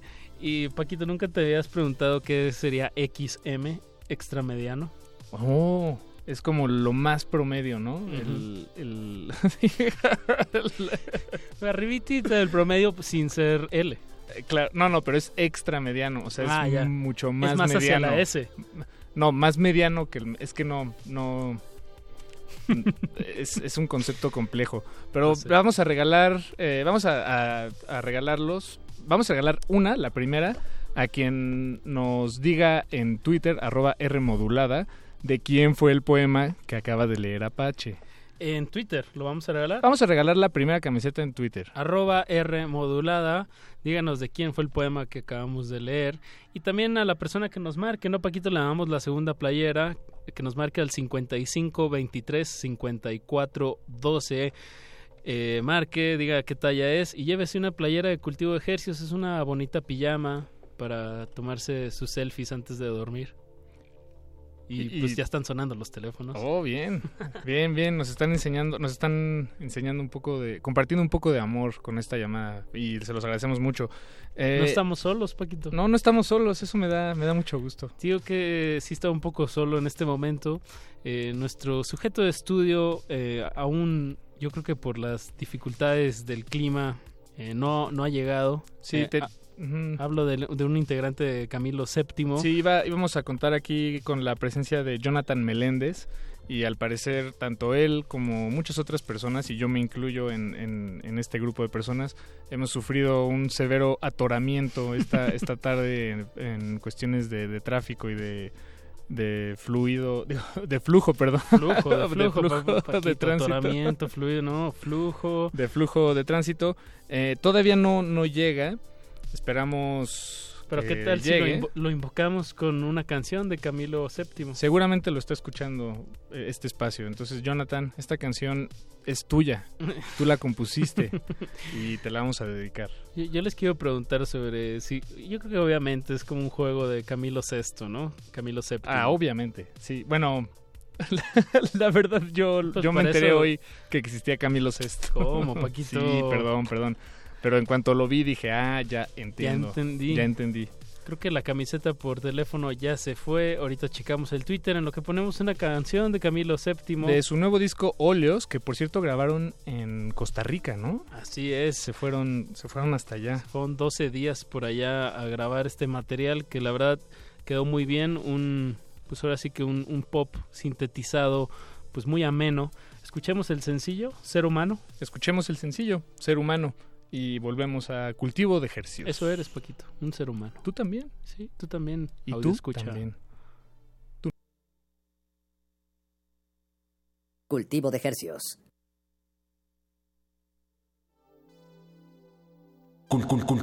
cul- cultivo, cul- cul- cultivo. Frescura en la flora musical. Cultivo de Hercios.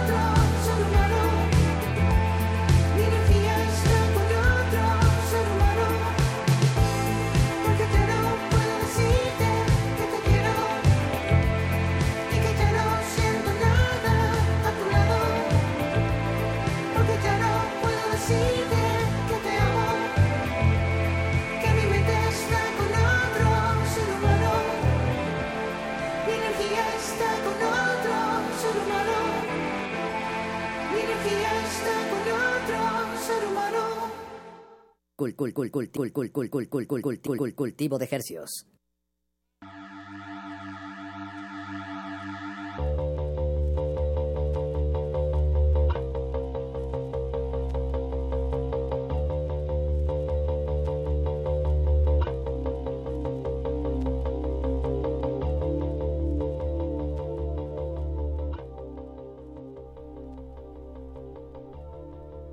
Acabamos de escuchar Ser Humano de la banda Camilo VII. Eh, eran nuestros invitados, nuestros sujetos de estudio esta noche a los que íbamos a disectar frente a sus oídos. Pero bueno, esto es un experimento radiofónico en vivo y pues nuestro invitado por pues por dificultades que esta ciudad ha tenido el día de hoy por, la- por, por las inclemencias climáticas, pues no, no, no pudo llegar. Pero la música es buena. La música es muy, muy buena. Y lo que acabamos de escuchar es de, de su nuevo y más reciente disco, Óleos. Y bueno, por, ¿por qué no mencionarlo de una vez? Van a presentarse próximamente en el Plaza Condesa. Ahorita les digo bien la fecha. Y. Sí, en Teotihuacán, en Pachuca y también van a Chicago. Chequé en sus, en sus redes. En Teotihuacán he oído bastante gente que ha ido a tocar para allá, Paquito. Sí, ¿verdad? Eh, ¿quién fue Un, al- un lugar así con, con mucha carga energética. Alguien fue hace poco que tuvimos aquí en cabina, ¿no fue. Ampersand? Ah, Ramona. También fue de Guadalupe. Sí, como que hay un nuevo foro ahí en Teotihuacán que está que está pues trayendo varias bandas de acá de la Ciudad de México. Enhorabuena por el estado de México y sobre todo Teotihuacán, que es un lugar tan emblemático que donde siempre que viene la gente de fuera es como las pirámides son como un, una obligación casi casi ir, ¿no? Co- Compitiendo con Xochimilco, ¿no? Ahí se la llevan. Hasta yo creo que es gana gana Teotihuacán. ¿Sí? Sí. Pues que está más lejos. Oye, pues hablando de Camilo VII Apache, ¿Qué pasó? te Paco? quería contar sobre Camilo VI. Ah, mira, a ver. Él, él en realidad se llama. Camilo Blanes Cortés. Blanes. Blanes Cortés. ¿De origen? De Alicante, español. Ah, Por cierto, Alicante muy bonito. ok. Muy, muy bonito. De ahí es mi abuelo. No, bien. Mira. y, y él nació en Muy buena 1946. pae- muy No, buena muy buena paella, paella. Dice Don Agus, nuestro, nuestro productor. Es cierto, es cierto. Y bueno, Camilo VI es un cantante, productor musical que, que versa sobre todo en la balada romántica, fíjate Apache. Mira, qué, qué bonito. Qué bonito. Yo creo, algo me dice que Camilo VII hace referencia a- también. al nombre y carrera de este gran hombre, Camilo VI. Yo tuve un profesor en, en educación física en la primaria que, que sí decía sexto para decir sexto. Entonces, pues. Ay, Yo, yo tenía un Hay- maestro que no puede decir las X. Exacto. Decía TS, Alex. Alex. Bueno, pues son, Comins. son como pues maniobras de la lengua, ¿no? Para acomodarnos. Esto ya se está pareciendo mucho a muerde lenguas, Paquito. No, pues, ¿qué, ¿qué te parece, Apache, si escuchamos algo de Camilo, de Camilo VI? Ah, sí, yo, yo la verdad no desconozco mucho de su carrera, o sea, lo conozco de nombre, pero pues ¿cuál, cuál ponemos? Eh, hay que tomar un, es un volado, pero pero no creo que digamos que es de esas de esas monedas como la del dos caras que están truqueadas. O sea, vas a poner los, los hits. De los hits vamos a poner A ver, dame nombres y, y vemos cuál ponemos. mira, está ¿Quieres ser mi amante? Ajá. Está Perdóname, Ok. está Jamás, que yo es en- No, esa no hay que poner. ¿No? ¿Jamás? Bueno, ok, ok. y Vivir así es morir de amor. Esas son La, las la- pregunta me gustó. ¿Quieres ser mi amante? Me late. Escuchemos ¿Quieres ser mi amante? Y quédense en sintonía porque todavía nos queda una playera de cultivo de ejercicios que les vamos a regalar. Ah, claro, en Twitter alguien... no- Mm, Creo que la, la gente que nos escucha, que está más bien atenta al Twitter, no estuvo tan atenta al A la nombre- pregunta. a la pregunta o al, al nombre del, del autor, más bien. del que- autor del poema que leí hace, en el bloque anterior. La que sí ya se lo llevó eh, por teléfono fue Daniela Jiménez Pérez. Felicidades, ya, ya, Ya le dieron sus instrucciones, Le- ¿verdad? ya le dio Ah, las instrucciones de cómo recoger su playera y por favor cuando la tengas tómate una foto arroba o más arroba R modulada hashtag cultivo de ejercios con J. De ejercios. de ejercios como Camilo Sexto vamos Escuchemos ¿Quieres ser mi amante? Cultivo de Hercios.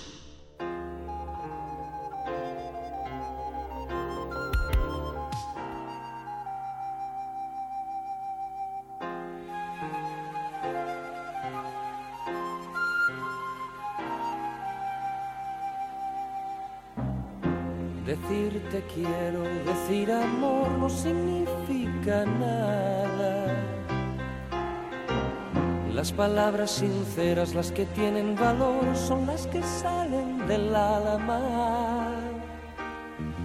Y en mi alma nacen solo palabras blancas, preguntas sin respuesta, llenas de esperanza. Un amor como el mío no se puede ahogar como una piedra en un río. Amor como el mío no se puede acabar ni estando lejos te olvido. Y no se puede quemar porque está hecho de fuego.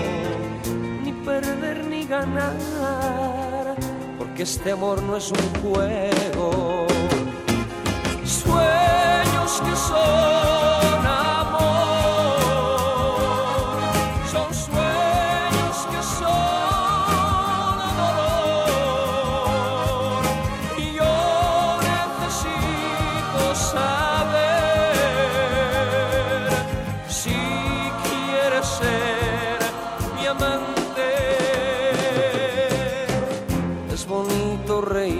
amar y vivir todo por alguien. Y si es preciso sufrir, llorar o morir por ese alguien, yo necesito saber si quieres ser mi amante. Yo necesito saber si quieres ser mi amante. Sueños que son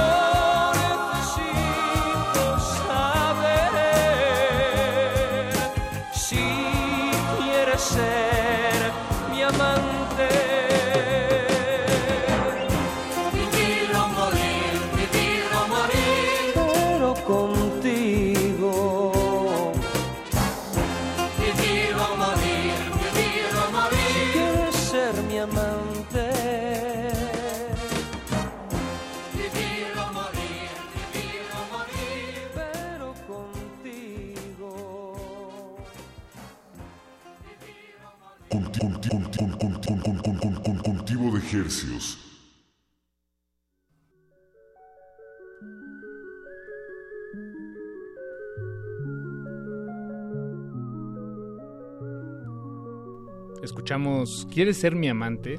de el compositor y productor musical, cantante, genio de la balada romántica Camilo Sesto.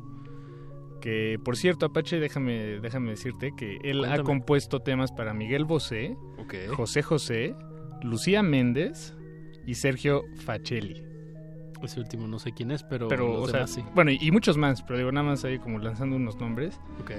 Y en 1975, él protagonizó el papel de Jesús en la, ópe- en la ópera rock Jesucristo Superstar. Ah, wow. Que él mismo financió en su adaptación al español. O sea, es... es- y, y no, y por si eso no fuera poco, nada, más, che- chécate esto.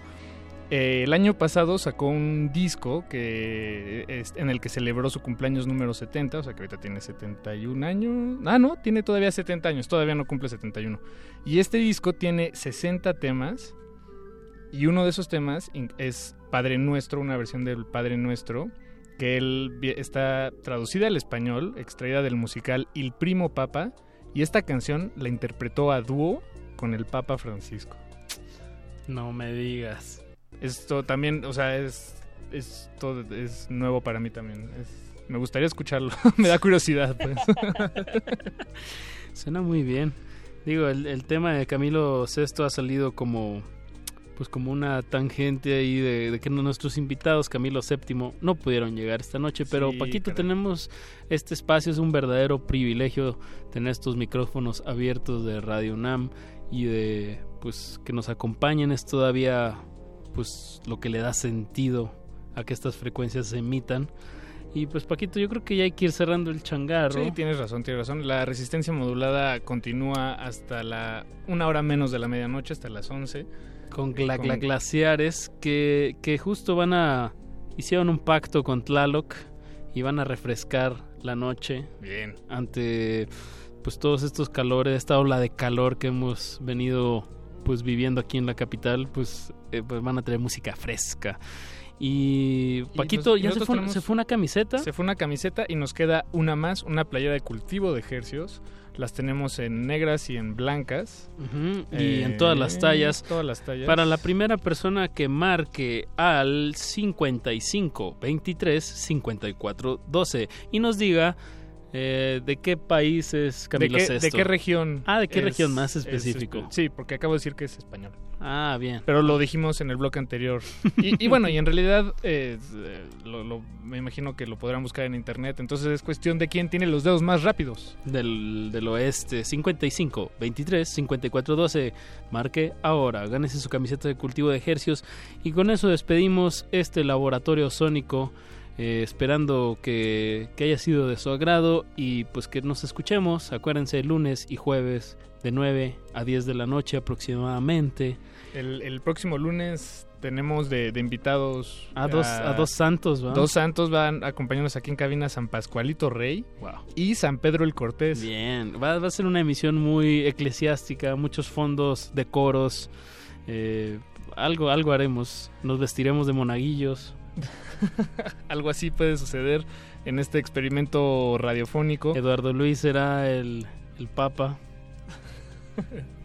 Bueno, no sé qué tanto, qué tanto llevemos esta emisión, pero escúchenla el lunes. Va Escúchenla bueno. el lunes y bueno, tanto tantos santos y tanta música eh, y vida de, de Camilo VI nos inspiran a compartirles la, la canción con la que cerramos el changarro de cultivo de ejercicio Algo de esta. Jesucristo superestrella. Dime Vam- que sí, Paquito. Vamos a escuchar del soundtrack original de la película compuesto por Carl Anderson de Jesucristo Superestrella, el tema Heaven on Their Minds.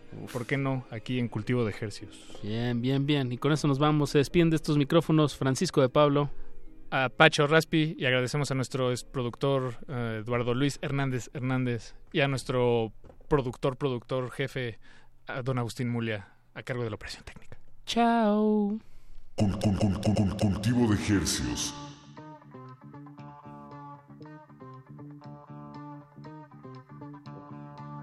My mind is clearer now.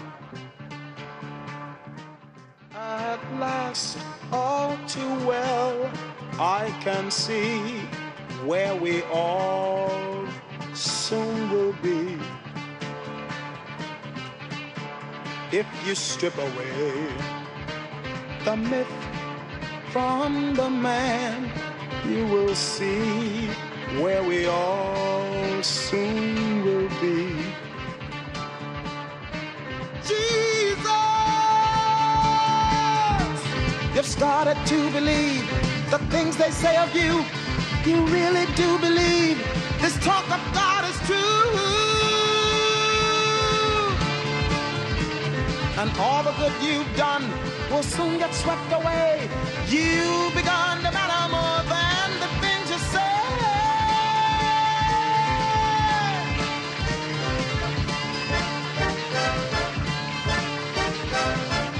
Listen, Jesus, I don't like what I see. All I ask is that you listen to me. And remember, I've been your right hand man all along. You have set them all on fire They think they found a new Messiah, and they'll hurt you when they find they're wrong.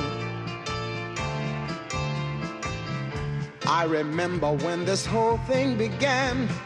No talk of God, then we called you a man. And believe me, my admiration for you hasn't died. But every word you say today gets twisted round some other way. And they'll hurt you if they think you've lied. Nazareth, your famous son, should have stayed a greater known. Like his father carving wood, he'd have made good. Tables, chairs, and oaken chests would have suited Jesus best. He'd have caused nobody harm, no one alarm. Jesus, do you care for your race? Don't you see we must keep in our place? We are occupied. Have you forgotten how put down we are? I am frightened by the crowd, for we are getting much too loud. And they'll crush us if we go too far. If we go too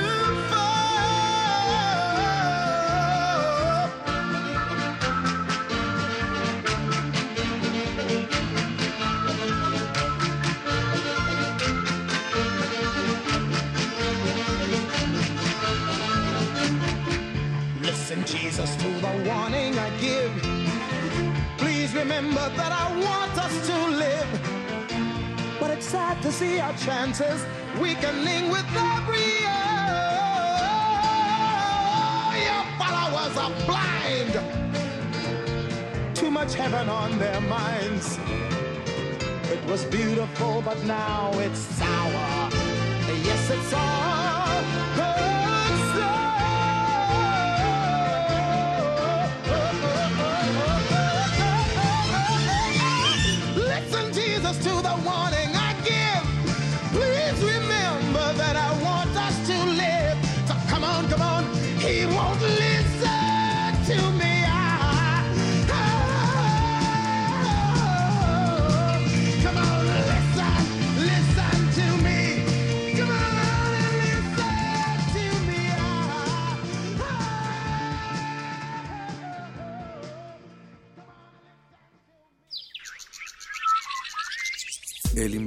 sónico debe cerrar sus puertas. Un procedimiento de rutina. Respira. Vuelve. Cultivo de ejercios.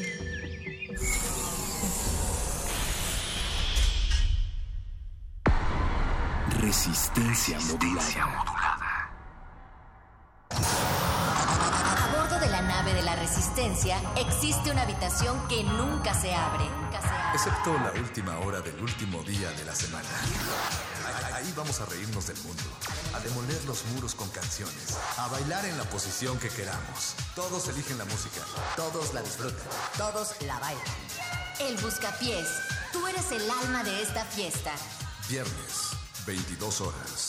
Por el 96.1 de FM. Radio UNAM.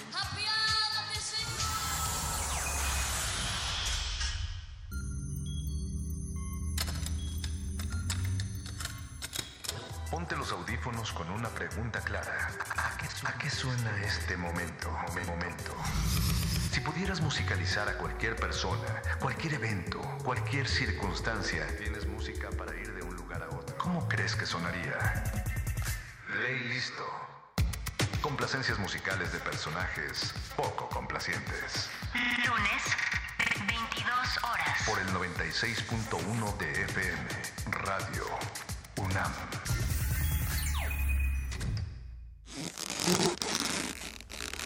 Resistencia modulada.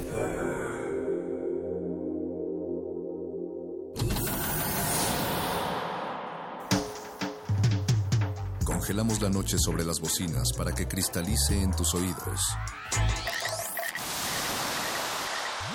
Fractalizamos los sonidos para tender puentes imaginarios. Glaciares. Túneles infinitos para el fin del mundo.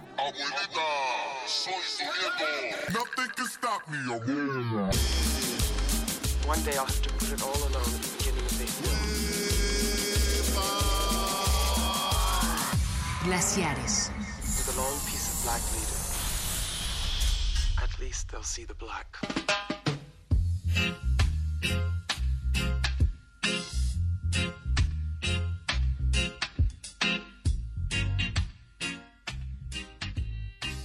Y con todo el mal olor de la juventud sónica de los jueves en horario estelar siendo las 22 horas.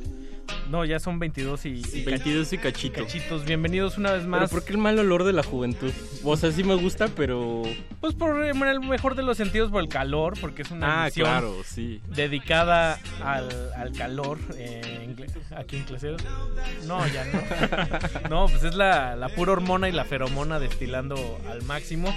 Bienvenidos una vez más a, a Glaciares, Mauricio Orduña. Ricardo Pineda. Y esta noche está con nosotros un invitado que ya va a ser la nueva adquisición de Resistencia Modulada. Nuestro nuevo fichaje. Me late, me late.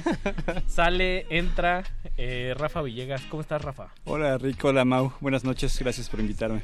Un poco atípico no invitarte en una emisión dedicada a la oscuridad o, o al post-rock o al postindustrial, pero pues dijimos, ahora que acabó Nocturno, eh, pues has de traer el monazo del micrófono a, a flor de piel.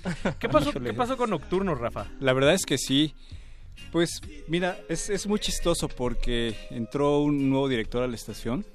Eh, Que recordemos a nuestra audiencia que Reactor Ah, era, claro, perdón. era pasaba todos los de miércoles a jueves, Nocturno pasaba así exactamente de- en este brinquito a la medianoche de miércoles para jueves. un horario riquísimo. Sí, de 0 horas a 2 de la mañana eran dos horas que, que hacíamos junto con Bartolomé Dermar, que si de casualidad está escuchando le mando saludos. Saludos, Bart. Está ahí medio convaleciente todavía, pero... Ah, sí. Pronta recuperación para el querido Bart. Exacto. Y nada, pues muy, muy en la tradición de este país llega una nueva dirección y de buenas a primeras este, el cuate dice, pues ¿saben qué? Vamos a, a quitar todos los programas. Entonces, Así de fácil. Sí, Vamos no- a desmantelar esto. no hay programas durante una semana en lo que piensa su, su estrategia. Es muy chistoso Bien. porque un día yo llego, llegamos Bart y yo al programa, nos dice el operador, oigan, pues no les avisaron que no había programas. ¿No les pasaron el memo? Sí, tal cual, ¿eh? Y yo así, pues no, no, no. Pues gracias, ¿no? Y nos dice el, el operador, pues yo, yo creo que a ustedes les recomendaría que hablaran con el director porque van a hacer cambios. Total, escribo yo a nombre de los dos un, un correo. A mí nunca me responde y le, le mando un mensaje na- un- exclusivamente a Bart para citarlo. Y pues básicamente esa es la cita para, para darle las gracias, ¿no? ¿Cuánto tiempo duró Nocturno? Tres años. Ay, no más. Ay, no más. Ay, Sí. no más. Tres años con ojeras. Sí, la verdad es que teníamos una, una... Es que es un horario muy rico. La, la madrugada realmente hay dos fenómenos muy chistosos. Bueno, como ustedes saben, eh, de repente es, es muy fácil para algunos decir, oigan, es que eh, es muy extraño porque en México la gente no ha mudado por completo de- del FM o del AM a, a Internet. Pues bueno, es muy sencillo porque hay mucha gente que no tiene, no tiene una conexión buena en su casa. Estamos hablando que más del 70% de la población mexicana no tiene ni computadora. ¿no? Básicamente, ¿no? Sí, de entrada.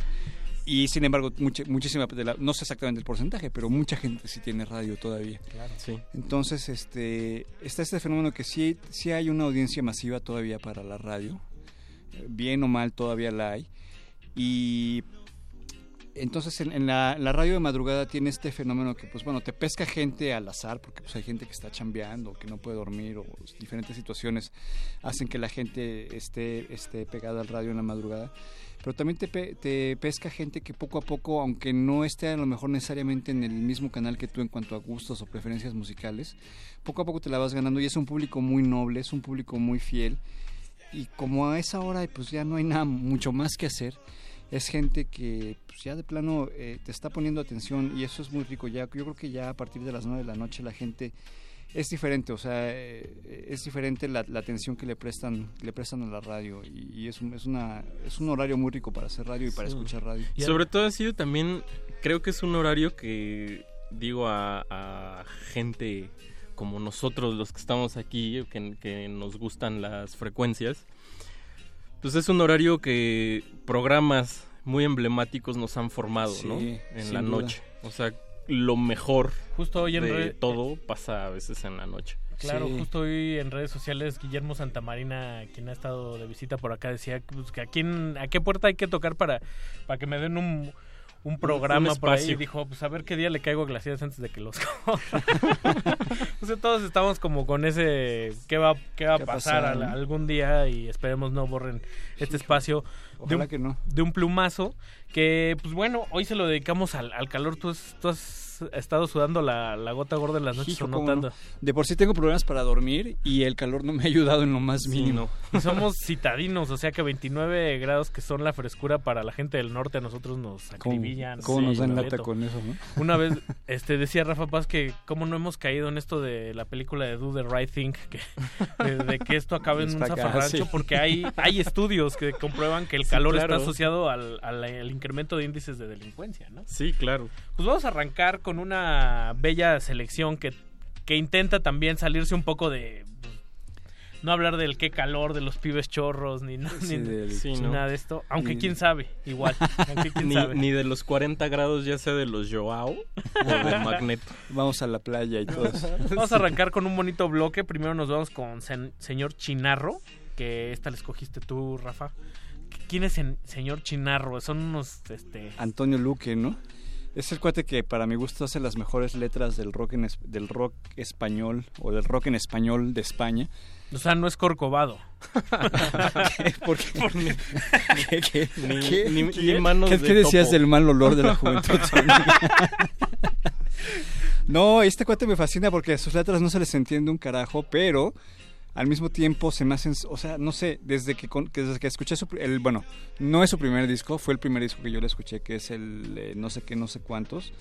Son letras completamente absurdas, pero que sin embargo eh, eh, se sienten mucho, se viven, no sé, son mucho de impresiones. Son unos juegos eh, muy absurdos con el lenguaje, pero que sí te van construyendo como toda una... Un imaginario. Sí, sí, sí, es un cuate muy sensible. Este fue el primer disco que le... Se me va ahorita, se me escapa ahorita el nombre, pero es el primer disco que le, que le produjeron los planetas. Y justamente fue donde me dejó de gustar. Pero, pero esta canción me gusta mucho y tiene cositas rescatables. Esta, eh, con esta canción abre el disco y, y me gusta muchísimo. La verdad es que todavía fue así como... eh, fue una sensación pues rara porque justo cuando yo estaba más enamorado de Chinarro sale este disco.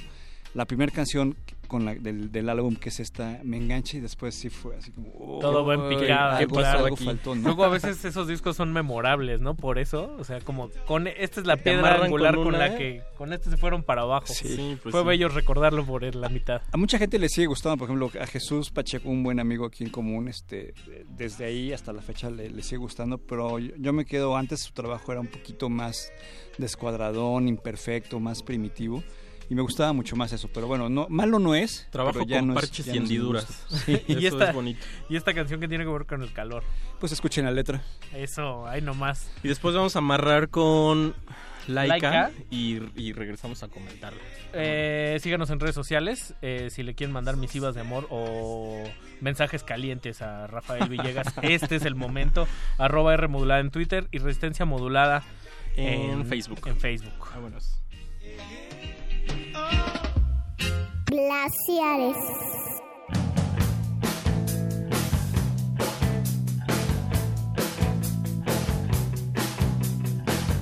Dos besugos me asustan cuando abro la nevera. La venganza es un plato que me voy a servir yo. Se acabó la charla, todo acaba, solo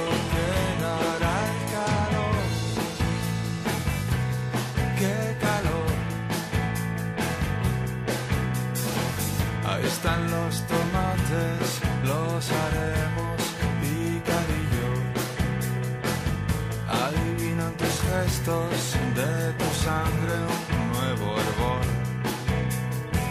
Se acabó la charla, todo acaba, solo quedará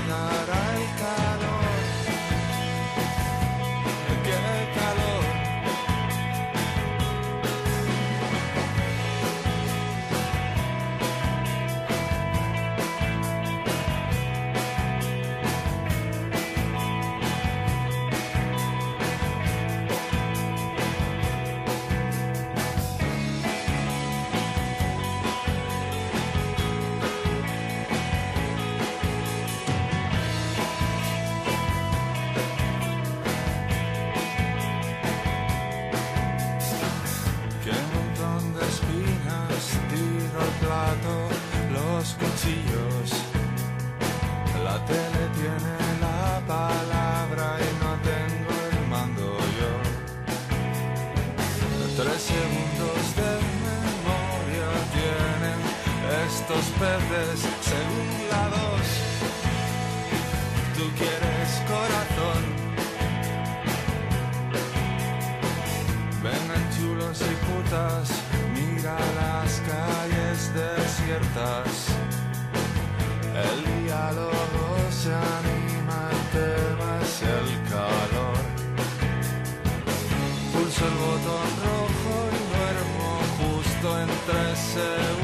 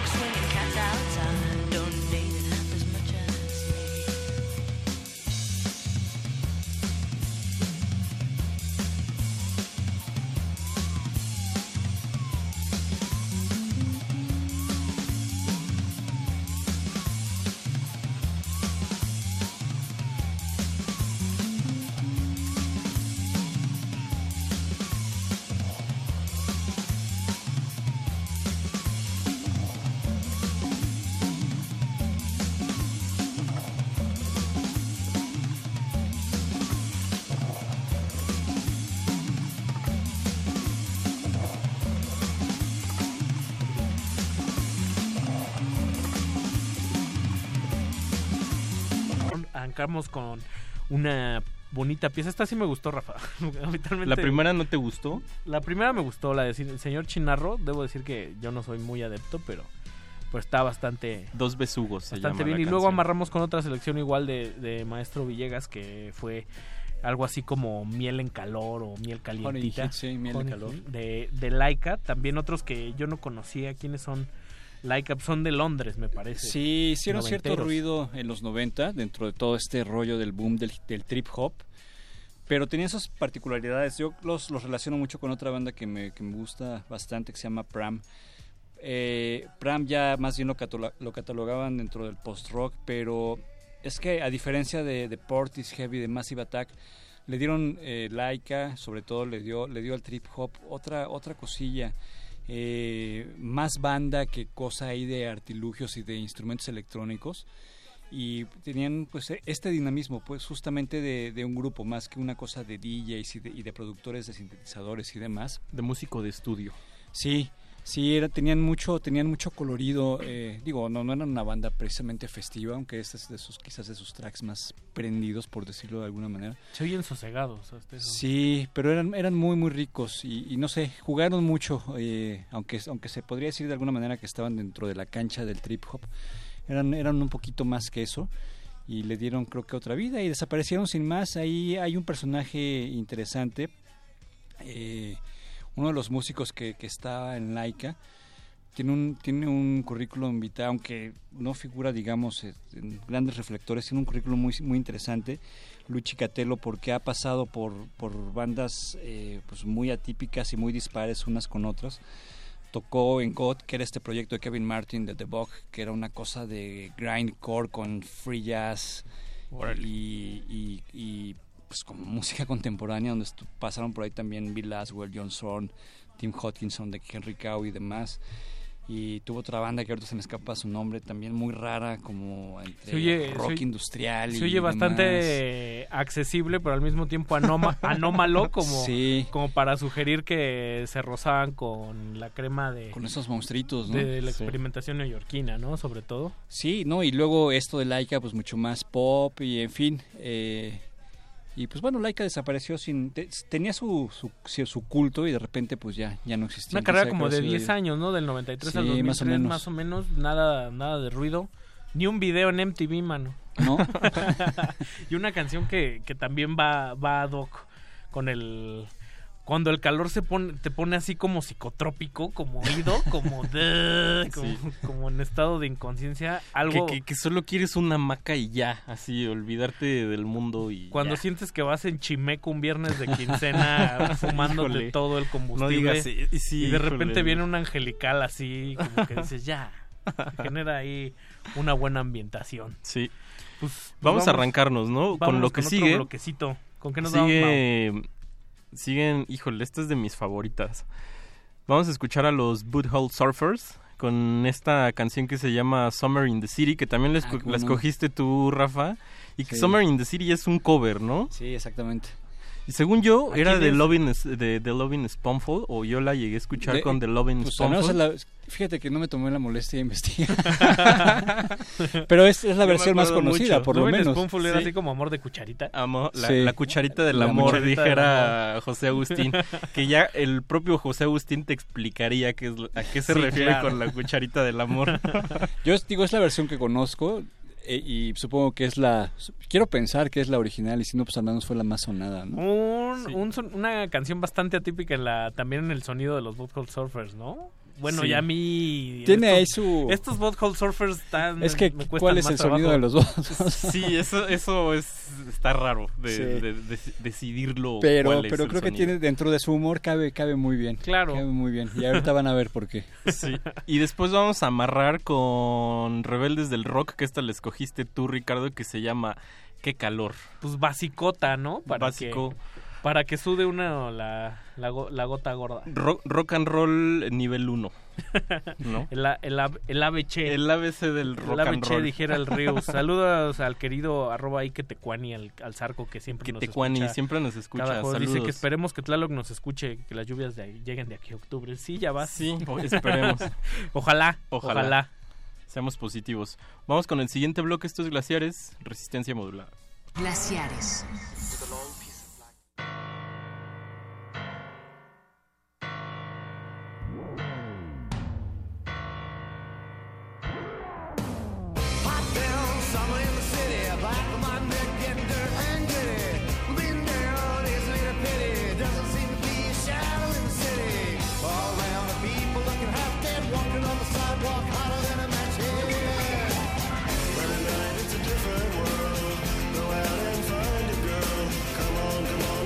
all night Just by the heat it'll be alright. Babe, don't you know it's a pity The days can't be like the nights In the summer, in the city In the summer, in the city. Cool town, even in the city. That's so fine.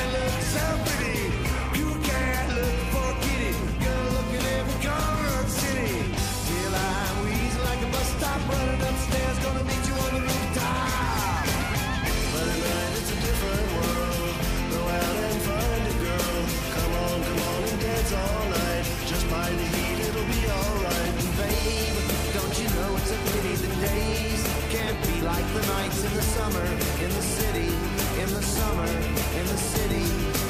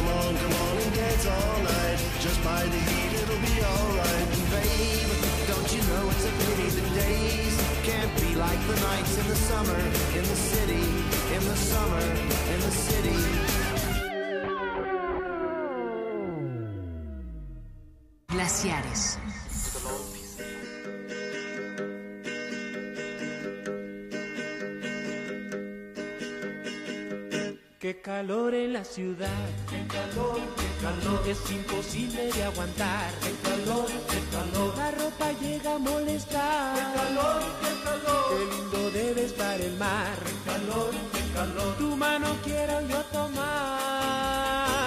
y por la playa caminar. El calor, el calor. Qué calor en la ciudad. El calor, el calor. El viento no quiere soplar. El calor, el calor. Las calles llegan para estar. Qué calor, qué calor. Tu mano quiero yo tomar y por la playa caminar.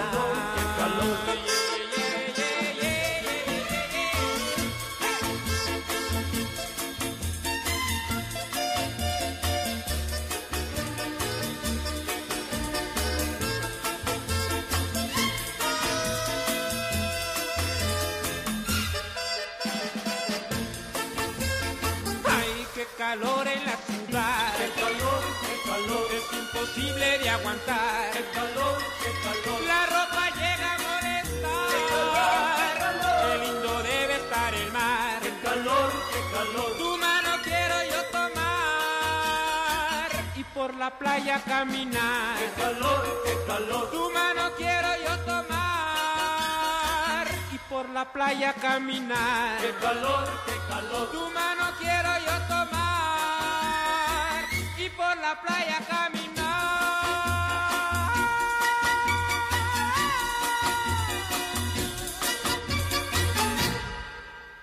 Glaciar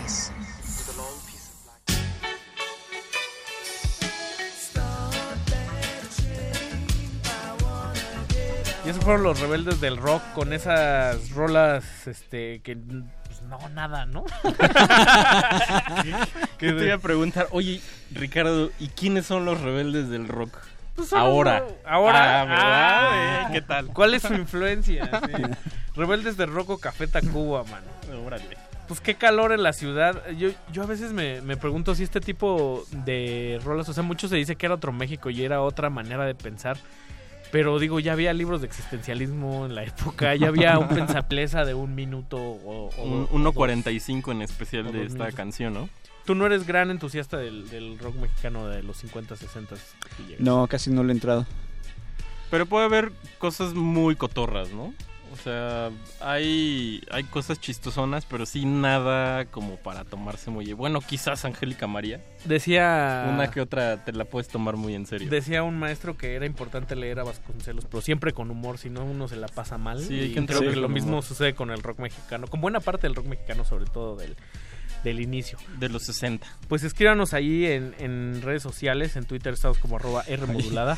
Me acordé de su especial de rock progresivo que Mau, no, tú no, no- no podías decir progresivo mexicano sin reírte por Sí, alguna del- razón. del maestro pero Baldovinos. El maestro Baldovinos. Ah, sí, el maestro Baldovinos, Era el maestro Baldovinos sí, y sí, era el botón de la risa. man. Pero no porque me estuviera burlando, pero es, es chistoso. No, no, no te maestro. voy a decir, pero es que sí era como todo el kit. Maestro Baldovinos. Es que apellido Baldovinos Maestro y también... Baldovinos. Sí, el maestro Baldovinos es como el, el arquitecto Benavides. Que, adem- O sea, es que además Víctor O mi amigo Turrubiates. ¿no? Turrubiates. que además Baldovinos tiene una cosa muy rara que cuando toca con Iconoclasta es se avienta un solo Sí. de doble bombo y retotón Sí, sí, para la canción y dice, corría el año del 84, Exacto. entonces Es Iconoclasta... que- o- ese, ese es el verdadero chiste de, de por qué me reía de, de- el maestro. O sea, tienen que conocer al maestro Baldovino, se lo tuvieron que haber visto en acción algún, en algún momento, ¿no? Y hoy a mí me gustaría si nos escriben nuestros es- radioescuchas que nos digan su remedio efectivo para ¿Cuál es el remedio para el calor? para el calorón. Yo la, la paleta de hielo se me hace de las cosas menos efectivas. Sí, ¿no? Sí, también tampoco me funciona. El agua, el agua fresca ayuda, pero tampoco. Como que a veces te, te evapora el calor Sí. que traes por dentro. Al- en al- algún momento de mi vida eh, estaba yo en un lugar ahí lejano, eh, muy cerca del Amazonas, y había una cosa que le llaman avena helada. Y de verdad, uno, o sea, yo pensé que eso no iba a refrescar nada, pero está bárbaro, ¿eh? Y es tal cual lo, lo que se llama así. Avena helada, dulce. ¿Tú a, qué, le- dulcecito. tú a qué le atoras, Rafa, para el calor? Café helado. Café, helado. Órale. Sí, es subidón con, fres- con frescura. Sí, sí, sí. Hombre Sin abusar, sofisticado. ¿eh? O sea, también, claro, no, este, claro, una pues taquicardia. de- de café Como si fuera un pues, espresso. Sí, sí, sí, exactamente. Órale, también el remedio en Cuba o en Veracruz es que toman bebidas calientes, ¿no? Todo el tiempo para Creo que aclimatarse. dicen, yo, una vez lo Yo- intenté, como que no me no, funcionó, no. no quise Es que es como- Yo, yo sería como los escépticos en Nino Canún, yo diría que eso no. Estaría no. del, del lado contrario a, Sí, a no. Maussan. que es como si te dijeran para que te deje de doler este la espalda, pégate, Pégate un- otra pégate vez, otra pégate vez. otra vez, claro. Pégate otra vez. Pues, ¿qué te parece si vamos con vamos otro? a seguirle dando, vamos a escuchar Calorón, este es del queridísimo Santos que Ah, qué buena onda. a mí, yo cada que lo veo me la paso muy bien. Que el otro día tuvimos un especial de jaripeo y decíamos que era como el equivalente al hardcore, ¿no? De su, de su Hardcore de cancha. O sea, es una Claro. taquicardia. Sí, Sí, es O sea, satánico el Muy sí, acelerado. Sí, es el lado, el lado oscuro Sí, sí, del alterado, ¿no? El lado alternativo. A ver, está buena de, de- para bajarte el calor el lado oscuro. El la- y luego vamos a amarrar con The Cure, que está... La escogimos entre Rafa y yo. Ahorita les explico por, por qué, que se llama Hot Hot. Hot, hot, Hot Hot Hot. Ot, ot, ot. Pues vamos a escucharlas. Estos glaciares no le cambien. Glaciares.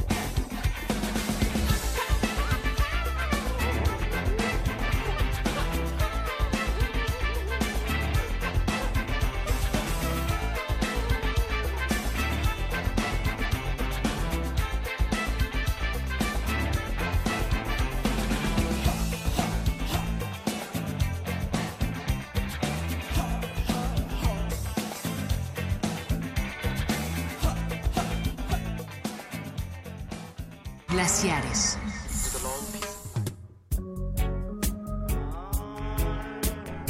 Y cuenta la leyenda que al maestro Agustín Mulia le dio calor y fue sustituido por el querido José de Jesús Silva, quien está tomando los controles en la operación técnica en este momento. Noche calurosa y de relevos australianos. Y también dicen que a Robert Smith le entró calor en los 90, justo en Sí. 1990, y dijo, pues ¿por qué no hacer un remix de mis propias rolas y que duren lo que tengan que durar sin importar los espacios Siete radiofónicos? minutotes. Nos escribió Fátima Narváez que dice que el remedio para el calor son unas cervezas. Ah, la querida Fátima dice eso. ¿A tu salud? Hay que buscar avena helada. Avena helada. helada. A- a- Avena helada se oye muy bien, pero la avena es una cosa que... me- No, pero en helada es otra cosa, ¿eh? Pero bueno, ¿quién me va a creer? Hot Hot Hot es una canción que original bien, viene en un disco que se llama Kiss Me, Kiss Me, Kiss Me del 87 y tres años después la, la reversiona Robert Smith. En este disco, por ejemplo, lo- los, los discos de remix suelen ser un tanto desafortunados, pero este en particular tiene Sobre unas todo versiones los de New Order. pero este en particular tiene No, su este encanto, es ¿no? buenísimo, El este es mix-up. buenísimo. Pero fíjate que no es... A lo mejor había... Bueno, estoy seguro que sí había algunos remixes... Antes ya había algunos remixes. Exprofesos para el disco, pero en general es recopilación de remixes que ya estaban hechos. Ya. O sea, porque los... Ya ves esta bonita costumbre de, de los 70 y 80 de sacar los, los singles acompañados por su remix. Por el extend remix, extended el, play, el radio eh, edit. O el dub, ¿no? Ya no, ya no existe eso, ¿no? Ya casi no. ¿Cómo ¿eh? en qué Solo en la música electrónica, pero ya en el pop y el rock. Y eso es que eso estaba, hace poco estaba recordando eso porque pues bandas como estas quisieran de, de sacar pues por lo menos cuatro sencillos de sus discos de Cure, de Patch Mode. Digo, en el caso de Patch Mode lo siguen haciendo, por ejemplo, pues porque están más apegados a, a la tradición de la música electrónica. Pero bueno, Depeche Mode es, una, es un equipo de fútbol, ¿no? o sea, ya es como, ¿qué? Pero La selección del electrónico. Está chistoso porque si buscan quién les hacía los remixes, por ejemplo, de, a The Cure, pues era gente mundialmente desconocida. De Pitch Mode en sus inicios también. Y claro, ya eventualmente ent- empezado a entrar. Yo digo que sí agarré, eh, me empecé a comprar remixes de, de discos eh, sencillos de Depeche Mode desde muy, muy, muy chavito. Francamente, cuando los compraba no tenía ni idea de quiénes eran, pero ya después yo recuerdo la primer persona así que ubicó importante haciéndole remix a Depeche Mode, este, creo que fue Alex Patterson de The Orb. Le hizo un remix, sí, y desde muy temprano, desde el World in My Eyes, es, este, trae un remix de Orb, Qué rico. fue como en el 90. Björk también es alguien que de repente le, le atina No, cuando da su siempre. cuando da su trabajo a remix, siempre, ¿no? ¿no? Incluso la gente que lo- la remixea a veces le da la vuelta y hace que una canción de Sea flojera sea una cosa muy interesante ahí. Sí, yo la verdad es que no, por ejemplo, de Bjork no pude evitar comprar este EP del, el, o sea, salió su LP, no, ¿cómo se llama? Post, ¿no? Es el Luego salió el Telegram, salió el ¿no? Telegram, este, este azulito está muy bien. Sí, viene Mika Baunio, en fin. Ah, sí, órale. Sí. Yo este de Mix Up bueno. de, de The Cure le tengo especial cariño porque en el 93 tenía yo 8 años. Un primo que era así, ya sabes, el héroe de la cuadra porque oía Joy Division, ese, botas industriales. o sea, para un niño de 8 años y puso unas maquinitas, unas chispas y todo el lugar lo decoró con la portada del Mix Up que eran estos brochados como Sí. medio a la Pollock. Sí, sí. Y en medio, donde debería ir la portada de The Cure, puso la serigrafía, o digo, la... Pues como un rótulo de, con las letras de The Cramps. Entonces era la locura. Órale. La disociación de las Oye, pinturas. qué, qué buen lugar de maquinitas. Y las ese. maquinitas se llamaban Aliens 2. Entonces era la Muy locura. avanzado, sí, estaba muy muy avanzado. avanzado. Y porque estaban de moda los tenis aliens, seguramente. Ah, claro, con foquitos y, y toda la y toda la, la onda ahí. Oigan, pues ya casi se nos va el tiempo. Estuvo acalorado, en- Estuvo en, acalorado. los términos de- cuando, cuando se pone aguada la cinta. A mí me pasó, por ejemplo, recuerdo el calor más, más grande de mi niñez, un día que tenía que entregar una un VHS de regreso a- al videoclub Híjole. y con y con el calor se achicharró toda, entonces tuve que pagar la horrorosa cantidad de 200 pesotes. Era un dineral, Era un dineral, ¿no? Y fíjate que a mí ese, ese, ese, ese mix-up de The Cure, no me acuerdo qué otro disco fue, es que salieron dos al mismo tiempo que yo compré. Ese en formato LP, venía doble, o sea, eran dos, dos LPs. Pero si lo comprabas en cassette, originalmente de- debió haber salido en dos cassettes, pero a alguien se le ocurrió sacar formato extendido de cassette, entonces te vendían un cassette al que le cabían dos cassettes. Pero era una Órale. cinta especialmente delgada y muy fácil de que se fastidiara. Entonces yo me acuerdo que para empezar pesaba el doble. O sea, digo, si tú lo veías, no le veías, normal. no le notabas nada extraño. En Ajá. realidad nada más era la cantidad de cinta que traía y la calidad de cinta que era mucho más chafa y mucho más delgada. Y era más barato, por ende. No, te lo vendían como al precio de un cassette. Claro. justamente. Condenado, Sí, ¿no? lo único que te ahorrabas era tener que transportar dos cassettes. Y, no, hombre, y regresarlo de principio, o adelantarlo de Sí, principio. claro, sí. tardaba Tus- como tus una hora. 15 minutotes ahí. Y si traías el Walkman, ya la No, media hombre, pila ahí se pila iba. Pero yo lo dejé, ese me lo regalaron creo que de Navidad o Reyes o algo así. Digo, yo ya no era tan chavito, ya no, ya no creía en Santa Claus ni en los Reyes, pero me lo regalaron ahí. me apareció bajo el árbol, pues. Y como a las... No, no es cierto, pues no pudo haber sido a las semanas porque era invierno. A los pocos meses, a la siguiente primavera, por decirlo así yo creo, po- tenía poquito tiempo con él y lo dejé en el coche de mis papás y pues igual con el Se calor. achicharró, Se achicharró, claro. mira. Adiós, adiós cassette. Cassettes achicharrados. ¿Qué- Yo? Sí. yo me acuerdo de un viaje muy, o sea, fue bonito, pero el trayecto fue barbarísimo porque nos fuimos mucha familia en un bochito a Coche sardina. a Acapulco. Es- Entonces un bochito Acapulco, autopista del Sol, no se lo recomiendo. a un bochito lleno, no se lo recomiendo a nadie. No existía el aire acondicionado. El motor te va masajeando Sí, claro. Sí, no, barbarísimo.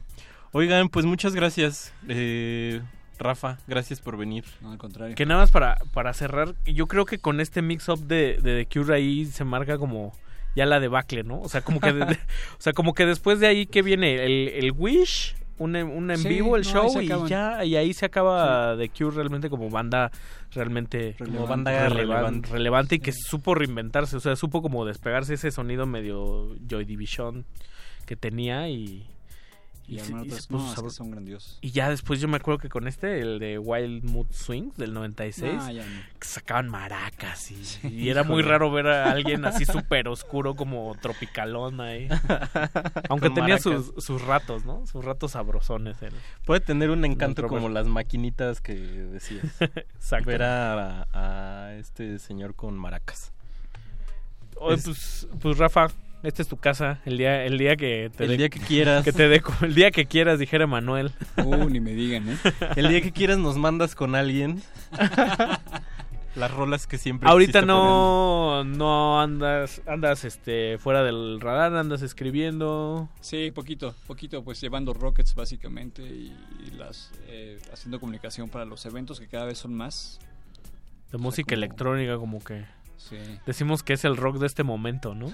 de alguna manera. El beat de tu tiempo. El beat de tu Wow. tiempo. Mauricio Orduña. Ricardo Pineda, José de Jesús Silva en los controles. Esto fue Glaciares. Nos escuchamos la próxima semana en punto de las 10 de la noche. Que esperemos que sigamos otro par de añitos así, Ricardo. Si, y si no nos renovamos, pues sí que nos corten la cabeza.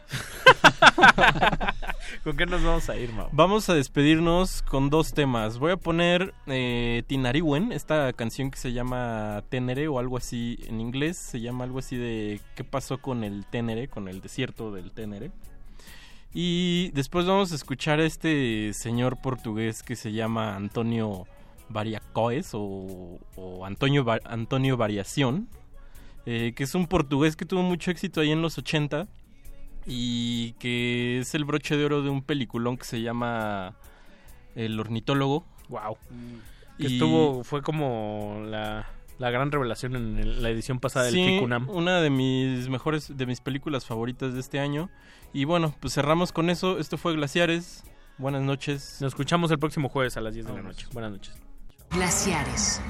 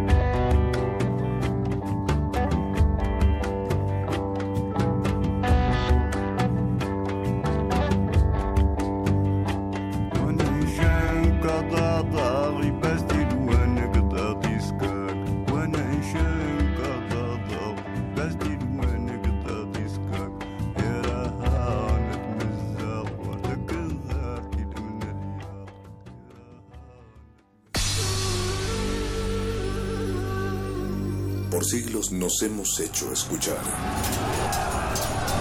Nacimos como parte de esa inmensa mayoría. Hablar. Escuchar. Debatir. Proponer. Cuestionar. Está en nuestra naturaleza. Seamos instrumentos de conciencia de nuestro pueblo. Usamos el sonido porque atraviesa obstáculos. Muros. Fronteras Nosotros somos la resistencia.